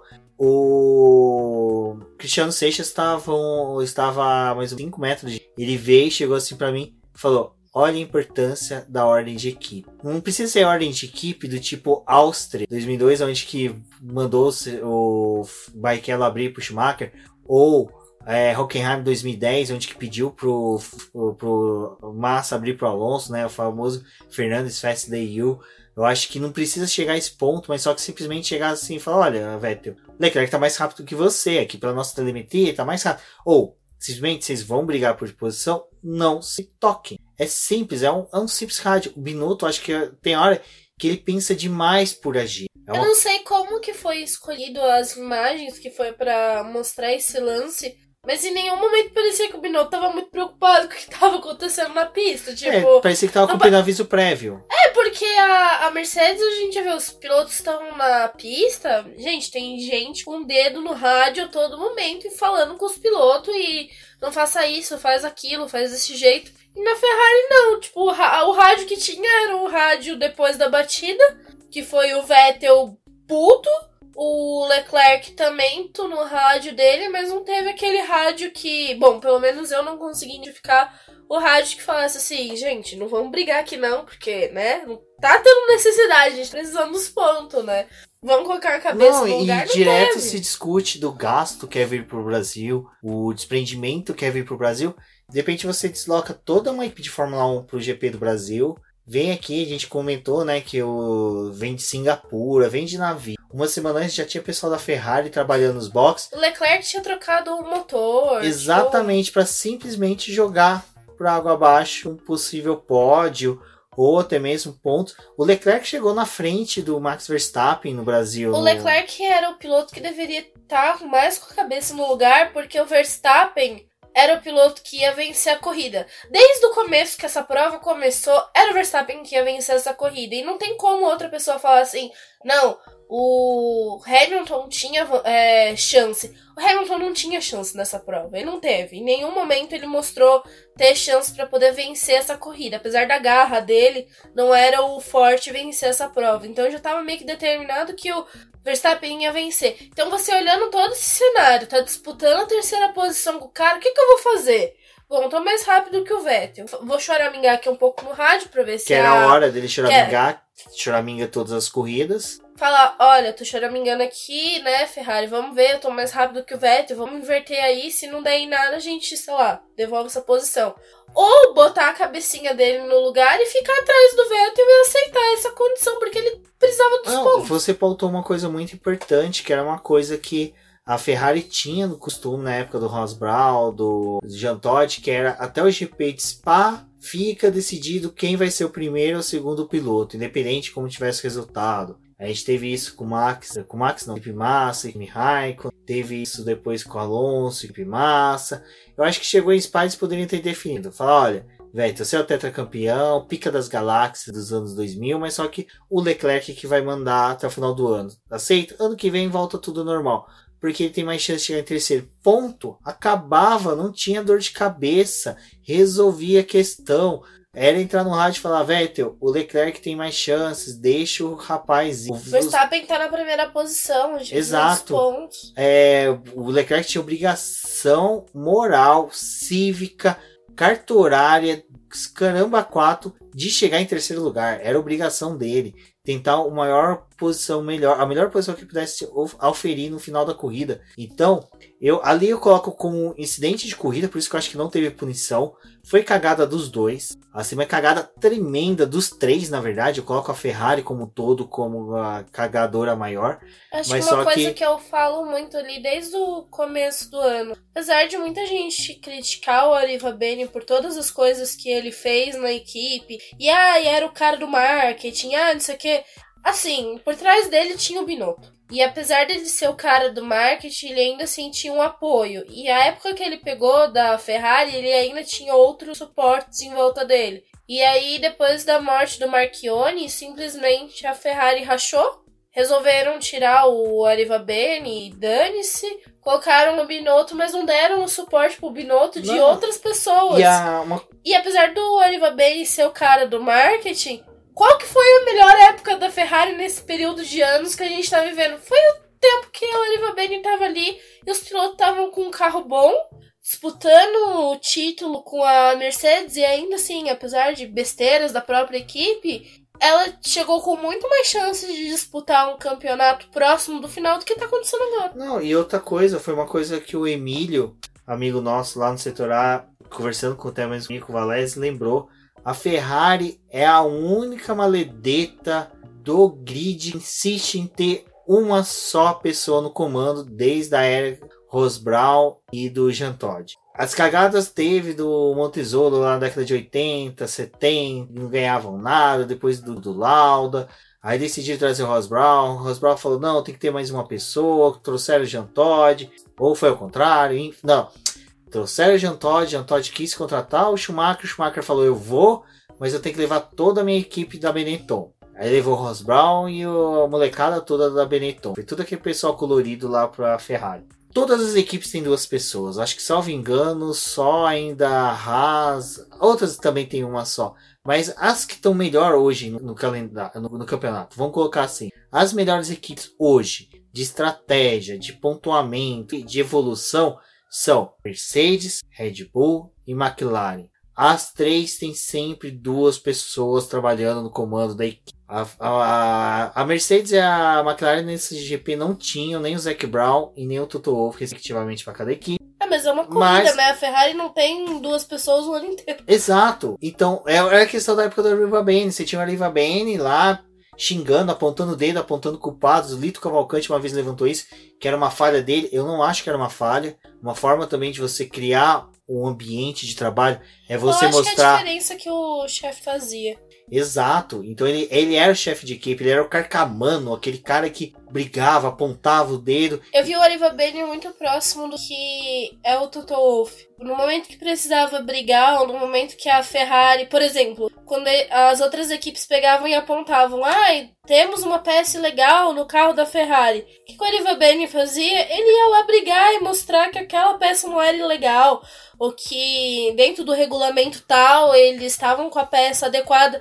E o Binotto ele faz assim: ah, temos uma peça legal. Poxa, descobriram! Opa, vamos, vamos tirar aqui, vamos é, tirar. É, e ficou nítido nas últimas corridas. Eu acho que não foi é, ilegal toda essa mudança que a Ferrari fez, mas eu acho que. Mas ela até... deixa a mostrar que é, em algum momento ela falhou em alguma coisa Exato. que ela usou. E faltam duas coisa. pessoas, duas cabeças pensantes. Eu acho que a Ferrari tem que rever para 2020, principalmente para 2021. O Binotto não deve ser um cara ruim, deve ser um bom. Ele não era um cara ruim porque ele trabalhou com a Oliva Bene há muito tempo. Mas eu mas acho que. Ruim, é, mas se você pensar que a Oliva Bene só caiu por causa que teimou que queria que ficasse subisse o Leclerc, havia um motivo, né? Havia um motivo. O cara disputou títulos, o, o Binotto nem isso chegou. É, eu acho que é um problema quando você troca o, o piloto que é uma coisa que eu falo muito da Mercedes. A Mercedes, ela, por mais que o Bottas não seja o piloto espetacular e ele só brilha em uma etapa ou outra, ele tem várias dificuldades, a Mercedes conseguiu achar o segundo piloto ideal. Porque em alguns momentos ele disputa com o Hamilton, mas ele não é o piloto que vai tirar o Hamilton do lugar.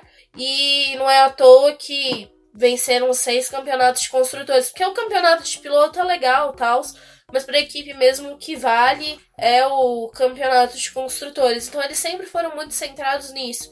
E a Ferrari nem nisso ela conseguiu se preocupar, porque ela chegou nesse momento do ano em que a dependendo de como fosse a temporada, se tivesse começado, né? A gente fala muito nessa segunda metade do campeonato, ela estaria completamente arruinada, porque a Red Bull cresceu muito. É sempre o período que a Red Bull cresce mais e começou a. Não, a Ferrari cresceu também, mas não apresentou o desempenho de pontos que era necessário. É, eu acho que só para finalizar, acho que um interessante, é, a Débora falou da questão de ordens da McLaren, mas o da Alfa Romeo também foi legal. E essa questão do segundo piloto, tem gente que fala, pô, eu não gosto do segundo piloto que abaixa a cabeça, é uma droga, tal, tal, tal. Eu não tô falando que ele abaixou a cabeça, mas eu sempre falei, ah, quando falar ah, qual foi a melhor dupla de pilotos de todos os tempos, todo mundo, Senna e Prost. Não foi Senna e Prost, me desculpa. Senna e Prost foram dupla somente durante dois anos, deu merda, o Senna penou em 80 o Prost, só venceu por causa do regulamento. Em 89, o Prost iria ganhar o campeonato de qualquer jeito, senão não ia ganhar. Não foi a melhor dupla, mas só que a, a melhor dupla, indiscutivelmente, foi Schumacher e Rubinho Barrichello. Ganhou tudo que eles tinham que ganhar, certo? Teve, lógico, não ganhou? Não ganhou. Mas foram duas temporadas excelentes. Eu acho que a 2006 foi uma das melhores temporadas que então, eu acho que o pessoal fala, ah, não quero que reviva uh, Schumacher e Barrichello. Olha, se for para quebrar a hegemonia da Mercedes, eu quero. Eu não acho ruim, porque para mim foi a melhor dupla. E hoje, Walter Bottas e Lewis Hamilton tá se provando ser a melhor dupla. Eu acho que a outra melhor dupla é Lando Norris e Carlos Sainz. Eu não já... precisa ser aquele Eu acho que não precisa ser a equipe que precisa ter dois pilotos, um querendo matar o outro. Tá tendo uma Ferrari já prova que não, não funciona dessa forma. Melhor você ter pilotos que os companheiros se dão bem e que um vai respeitar o outro, como tem na, na Alfa Romeo, os dois Exato. se respeitam e eles pensam no conjunto. Então, às vezes é melhor isso do que você ter um piloto que tá querendo se firmar, porque eu acho que não é mais o papel do Leclerc tentar se firmar.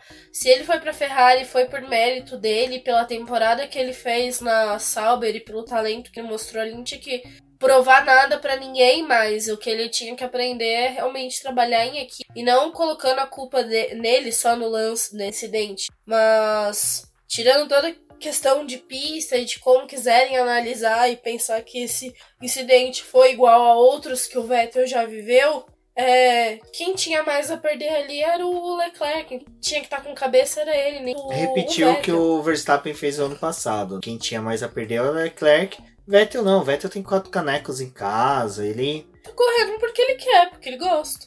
Exato. Porque se ia pintar um campeonato, ele vai querer vencer, mas ele tá ali. E depois dessa longa discussão, vocês viram que a gente realmente não sabe quem foi culpado. Eu aponto os dois, porque nenhum quis ceder.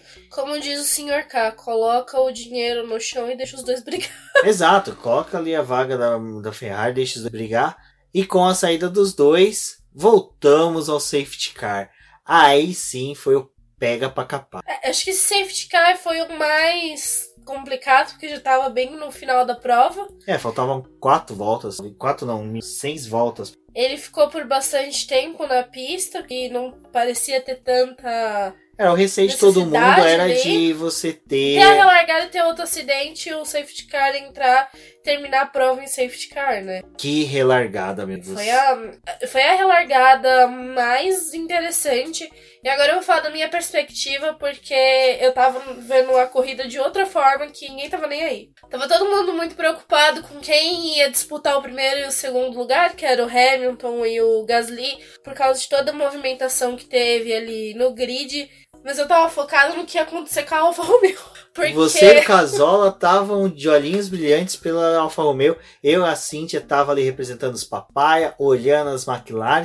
Eu já tava vibrando em ver o Carlos Sainz numa excelente posição ali, em que ele ia conseguir já pontuar. Que no caso ali na hora da relargada, ele estava na quinta posição. E dessa relargada foi aquele momento em que você olhava pro carro da Alfa Romeo, né? Porque o Raikkonen super arrojado botando o pé pra cima do Sainz.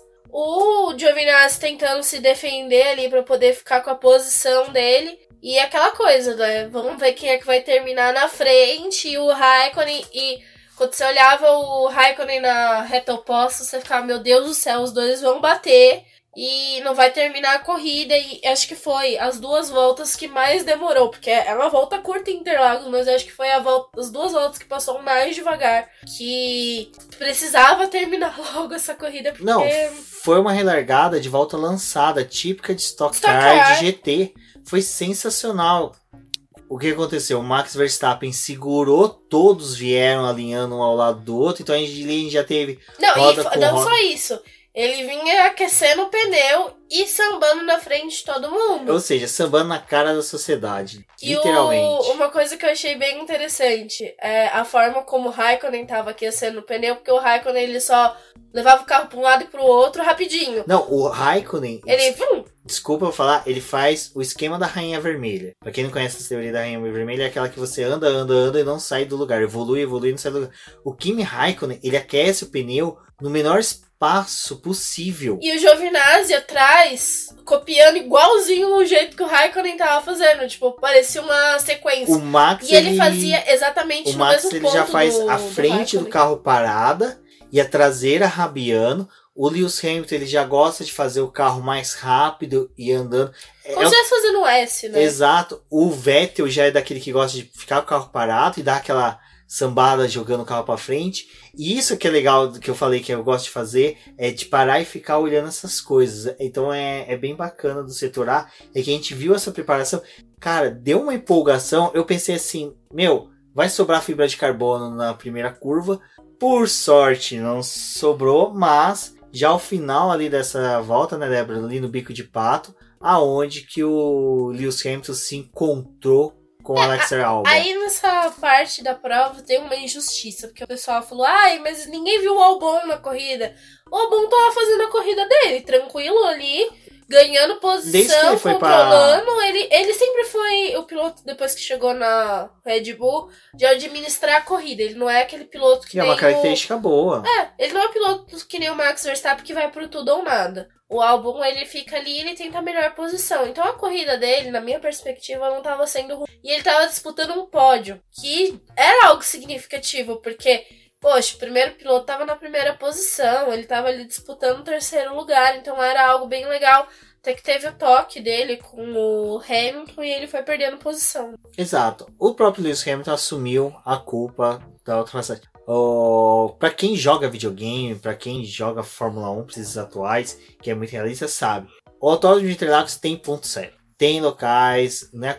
que o curva do Laranjinha chama Laranjinha, porque o pessoal se amarela todo, não tem coragem de terminar a curva em pé embaixo. O bico de pato é a mesma coisa, ali é um lugar que você tem que jogar o carro para a esquerda para fazer a curva para a direita e você não consegue, não consegue, né, ver o que está vindo do lado. E o Lewis Hamilton ele foi ousado, mesmo o pessoal, ah, mas o álbum abriu demais. Sim, abriu, é uma curva que você tem que abrir demais. E o Lewis Hamilton assumiu a culpa, foi louvável o que ele fez, depois até pediu desculpa pro álbum, mas a situação já se tornava caótica. Por quê? Lewis Hamilton rodava, não rodava, né? Perdia ali tempo, teve a asa quebrada. Surgiu Pierre Gasly, pulando para a segunda posição. Aí, meu filho, sorte que aquela arquibancada do setor A é de concreto, porque senão ela tinha vindo abaixo. A perspectiva de ter um pódio com Max Verstappen e Pierre Gasly foi uma das coisas mais bonitas que tivemos neste final de semana. Não, só não foi melhor porque não tinha o álbum. Exato, não, se fosse os três, teria sido muito bacana. Mas assim, mesmo assim, o final do final foi bem bacana. O que aconteceu? Nisso, o Lewis Hamilton queria, porque queria a segunda posição e ele tinha pneus, tinha condições até de buscar ali a segunda posição com tranquilidade. Como eram só duas voltas, não tinha muito o que se fazer, mas o final da segunda volta, meus amigos, a gente vendo eles passar novamente. O Gasly e o Hamilton próximos da gente. S do Senna, subida, junção, junção não, bico de pata, ali os dois próximos, fazendo a junção, fazendo a subida, próximos, de repente um do lado do outro, meus amigos, foi de arrepiar. Não tem palavras para descrever a sensação que é ver uma Toro Rosso e uma Mercedes lado a lado, fechando o pódio, porque o Max Verstappen já havia ganhado, já havia tomado quatro com uma distância de 0,62, uma distância curtíssima para dois carros que durante a temporada inteira um foi antônimo, um foi totalmente oposto. E ainda mais o Pierre Gasly que foi rebaixado. Teve toda essa questão. Olha,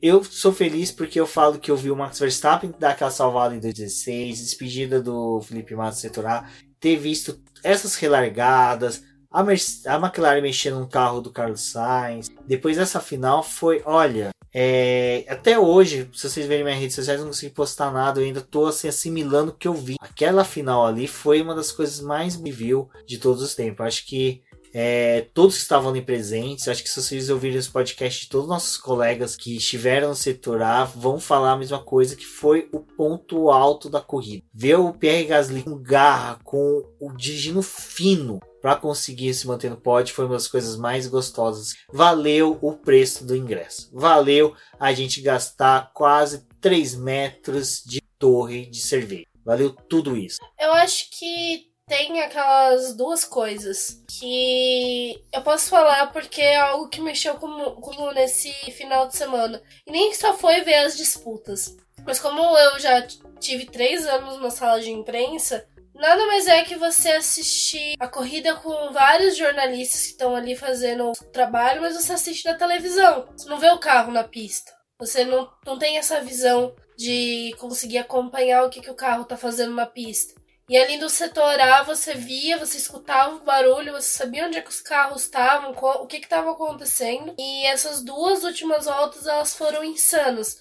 Para quem estava assistindo na TV, provavelmente foi também. Mas ver os carros botando um do lado do outro para ir no mergulho da primeira curva, aquilo ali, porque você vê eles passando, mas você não consegue ver essa primeira curva, porque tem o outro setor que é a arquibancada e ele é coberto, então não tem nem como você chegar a ver essa parte da pista, principalmente na posição que a gente fica ali do autódromo. Então você perdia essa visão.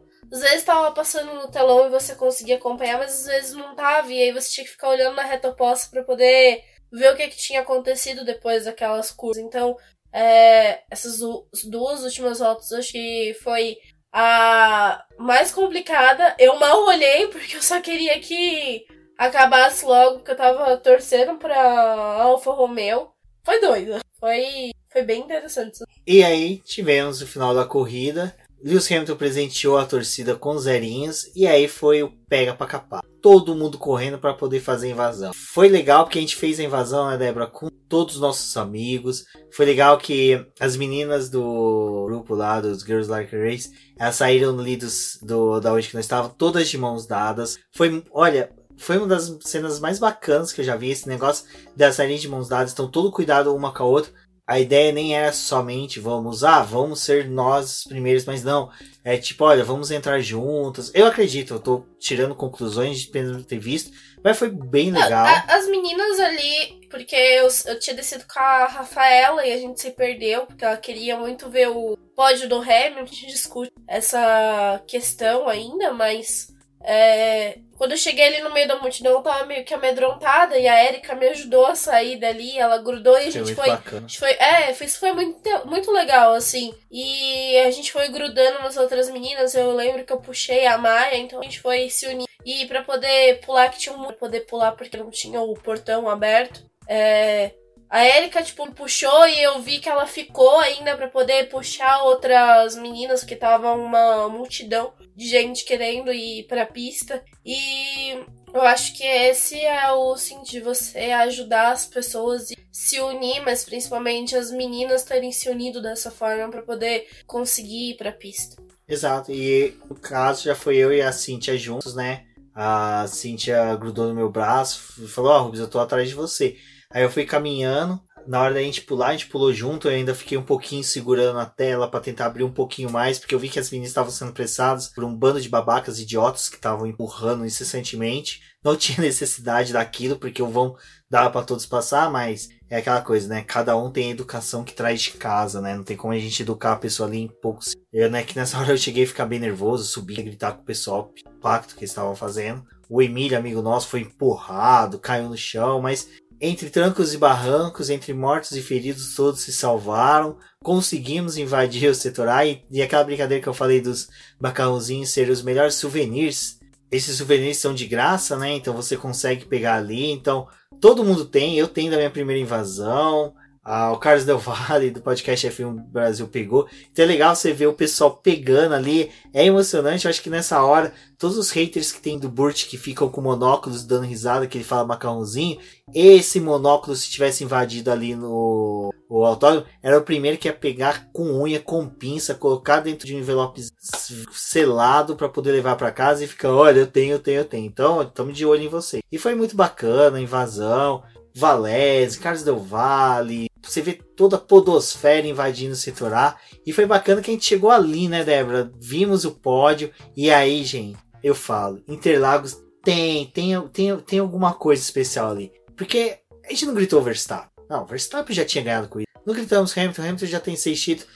Gritamos incessantemente o nome do Gasly. E você via que ele tava emocionado. Ele tava, sabe, sentindo. Ele, ele recebeu o troféu, foi lá na frente, agradeceu. Foi bacana. Pra vocês terem uma ideia, assistam. Eu vou tentar linkar, eu vou localizar o vídeo da equipe da Toro Rosso filmando as últimas voltas. Na hora que os mecânicos saem após a vitória, você ouve a torcida já gritando Gasly. Nós, cara, foi bacana. Então isso, né, Débora, da gente gritar, pular, tirar foto, aí termina o pódio, a gente começa a tirar foto com todo mundo, com os amigos, a gente encontra, aí nessa hora já encontrei com o Mikael, com o Ezequiel, já conversamos, já se tornaram apoiadores, isso que foi bacana. Então, cara, assim, essa invasão do setor A criou um gostinho diferente. Dessa temporada foi legal, porque depois a gente tirou foto com as minhas. Foi uma festa de confraternização, acho que tudo que se tinha foi se resolvendo ali, então foi muito bacana. E uma pessoa que eu acho que merece um destaque especial aqui, né, Débora? Que vocês estão vendo aí que no BBcast do preview, no texto de preview da Débora, vocês viram lindas fotos de capa e foram produzidas por um fotógrafo que, olha, tem hoje nosso respeito, é um amigo nosso. Ele conseguiu credenciamento para cobrir a Fórmula 1, ele já cobriu a WEC, que foi o Rafa Catelan. Olha, sensacional. A gente, na hora que viu ele ali, né, Débora, se emocionou. Eu falo, eu chorei na hora que eu vi a MP44 com o resultado do Sainz, que até aquele momento era quarto lugar. E na hora que eu vi o Rafa, deu um aperto de tipo, Cara, ver o cara ali realizando o sonho dele, ele que vinha já me falando, a gente já havia se encontrado algum Stock Car, corridas de kart, ele falou, cara, meu sonho é cobrir a Fórmula 1. Aí a gente quando fez o evento lá de teste, simulação, ele falou, cara, meu sonho é tá aqui cobrindo a Fórmula 1. E é aquilo que eu falei com a Débora, que eu já sei com o Alex do da Fórmula 1, que é todos que estão ali em torno da gente, que produzem conteúdo, não quer ir lá para passear, tirar foto, pagar de bacana quer para ir trabalhar, quer ir para o laboro, quer ir para produzir conteúdo para levar para você. E o Rafa, ele teve isso, né? Ele produziu. Então, novamente, as capas desse podcast e da publicação são de fotos. Tem o, o Instagram dele no post desse episódio. Então, sigam ele, prestigiem. E, se Deus quiser, ano que vem estaremos lá com ele. Temos nosso também uh, nosso apoiador Beto Corrêa, que é um excelente fotógrafo. Quem sabe aí ano que vem os dois estejam lá com a Fórmula 1, outros membros do Boletim do Paddock. Assim, a gente tem aí 2020 para trabalhar para isso. E eu acho que esse, essa invasão deu essa amplitude a gente tem uma visão muito além daquilo que nos últimos anos é onde que a gente vê que a gente respeitar o Berton, né, do Grande Prêmio, viu a gente, tirou foto, brincou, conversou, a gente sabe o tanto que eles ralam durante a semana, encontramos com o Grum também, cara pulou lá, tirou a foto com a gente, então foi muito bacana vocês poderem a gente poder transmitir para vocês toda essa experiência que nós tivemos lá no Autódromo de Interlagos. Eu espero sinceramente que no ano que vem nossos ouvintes compareçam, venham, troquem ideia com a gente, né, Débora, porque é muito bacana. É isso mesmo, pessoal. Tentem se programar para poder vir na corrida. Se vocês não estiveram aqui em São Paulo para poder acompanhar essa prova, se forem de outro estado, tem sempre alguém pronto para poder auxiliar na viagem. A gente também se disponibiliza para quem precisar de ajuda para poder fazer um roteiro para poder auxiliar no melhor lugar da cidade para ficar, em como chegar no autódromo, essas coisas que precisar, porque o GP do Brasil é uma coisa que você não programa em um, dois meses, é uma coisa que você tem que fazer um planejamento de quase um ano. Então a gente já sai ali do autódromo de Interlagos planejando o próximo ano, seja para poder ficar na arquibancada ou para poder ir acompanhar a corrida do, dos boxes e fazer todo o processo de fazer a cobertura do GP. Então, a gente fala muito nesses últimos anos, veio muita galera do Twitter, pessoa, o grupo de WhatsApp que foi convencida, as meninas lá do Girls Like Racing. A Erika teve um papel muito grande de é, pegar e incentivar as meninas a virem, ela foi unindo e. Tranquilizar também as meninas por causa da questão do machismo, se discutia muito. Eu não vou entrar nesse mérito, eu acho que se reserva muito meninas a falarem isso, porque elas sentidas, mas a Erika, assim, que elas tiveram um papel muito importante nessa parte de conscientização e tranquilizar as meninas e falar: olha, dá para vocês ir. É, e tinha aquela coisa, vamos se unir, vamos ficar uma perto da outra. As meninas mesmo, tipo, precisavam ir no banheiro, uma ia com a outra. É, as que ficavam na arquibancada guardavam lugar, porque esses três dias foram extremamente cheios. Acho que foi o final de semana que eu vi mais cheio ali em é, Interlagos é, do que eu, né? é, que eu já presenciei. Então, é, foi justamente essa rede de apoio que teve que mudou o final de semana das outras pessoas. E teve meninas já saindo de lá falando: não, ano que vem eu quero estar tá aqui de novo, eu quero tentar fazer isso de novo. E como teve aquelas que tava ali no que não veio e tipo, do relato das outras queria saber se era realmente é, elas estavam falando também já se motivou a vir no próximo ano então o que eu digo Interlagos não é mais um, uma coisa que você se planeja em um dois meses porque cada vez mais os ingressos estão esgotando antes setores estão ficando mais concorridos principalmente o ACA, acho que é o que movimenta mais gente e tem muito mais pessoa ali tentando comprar os ingressos. Então é, é uma coisa assim, tipo, você vai vir é, quando abrir a venda dos ingressos, já começa a planejar para poder comprar o ingresso. Se, se, você tiver cartão de crédito, facilidade é comprar ele parcelar ele mais vezes do que comprar ele mais próximo da corrida. Então isso já é algo que alivia. Bom, vê a época do ano que vai ser a corrida. Se for próximo do feriado aqui e você tiver oportunidade, estende, faz uma viagem um pouquinho maior para até pegar o voo mais barato, é, aproveitar a cidade, que tem muita coisa aqui em São Paulo. O pessoal que chega antes, às vezes tem evento da Fórmula 1, como teve o, o F1 Festival, que teve o do Senna, foi uma semana antes. Então teve gente que chegou antes, até para poder acompanhar isso e pegar toda a semana da Fórmula 1 que uma coisinha ou outra tem em volta da cidade para você conhecer e ver né? exposição. É, Fórmula 1, aqui toda terça-feira, por exemplo, os, os museus oferecem a entrada gratuita. Então é uma oportunidade de conhecer a cidade, viver um pouco dessa parte cultural e conhecer outras coisas da, da Fórmula 1 também. Quem tiver a oportunidade, se planeje e venha no próximo ano. Exato, mas antes da gente já começar a aprontar pro ano seguinte, eu lembro que a gente tava saindo ali do, do autódromo, né? Já recebemos a notícia que tava sob investigação o Lewis Hamilton em decorrência do acidente com o álbum. A gente não tinha informação ainda, estava muito esparsa a questão de que ele havia assumido a culpa. Quando nós estávamos lá na fila do daquela lanchonete de arcos dourados, que eu não vou falar o nome do McDonald's para eles poderem patrocinar a gente, mas é, estávamos lá aguardando pegar nossos lanches para bater nossa fome. Quando eu e a Cintia, eu li a notícia de que Carlos Sainz havia sido pode. Eu fiquei no misto, eu acho que as meninas perceberam que eu fiquei meio assim de comemorar, porque a Rafaela é fã do Lewis Hamilton, eu tava ali, eu tava meio assim, mas só que, cara, foi muito gostoso e frustrante ao mesmo tempo. Por que foi gostoso? Carlos Sainz obtinha um pódio, largando de último lugar. Terceiro lugar para ele era algo assim, esplendoroso. Cara, era uma eu me sentia como uma clarista alma lavada, sabe? Tudo que a gente passou nos últimos anos, todos os transtornos estavam sendo exorcizados, mas eu fiquei triste. Eu e realmente. Foi a promessa do começo do ano, né? Tipo, vamos chegar no pódio, um pódio que não veio o ano inteiro e chegou no Brasil e teve essa virada. E, e eu, eu, eu vou ser sincero, eu quase chorei nisso. Um pouco misto de raiva, de alegria, porque eu queria ter visto, eu queria ter tido a sensação de ver o Carlos Sainz no pódio, sabe? É uma frustração que eu tive. E foi uma coisa que na hora eu conversei com a Cintia, falei, pô, nessa hora o Zac Brown fez falta. O chefe de equipe, que é aquilo que a gente estava conversando agora há pouco, o chefe de equipe com culhões fez falta na equipe, que era a hora de ir lá bater na porta dos comissários, antes do Vettel, do Hamilton de pódio,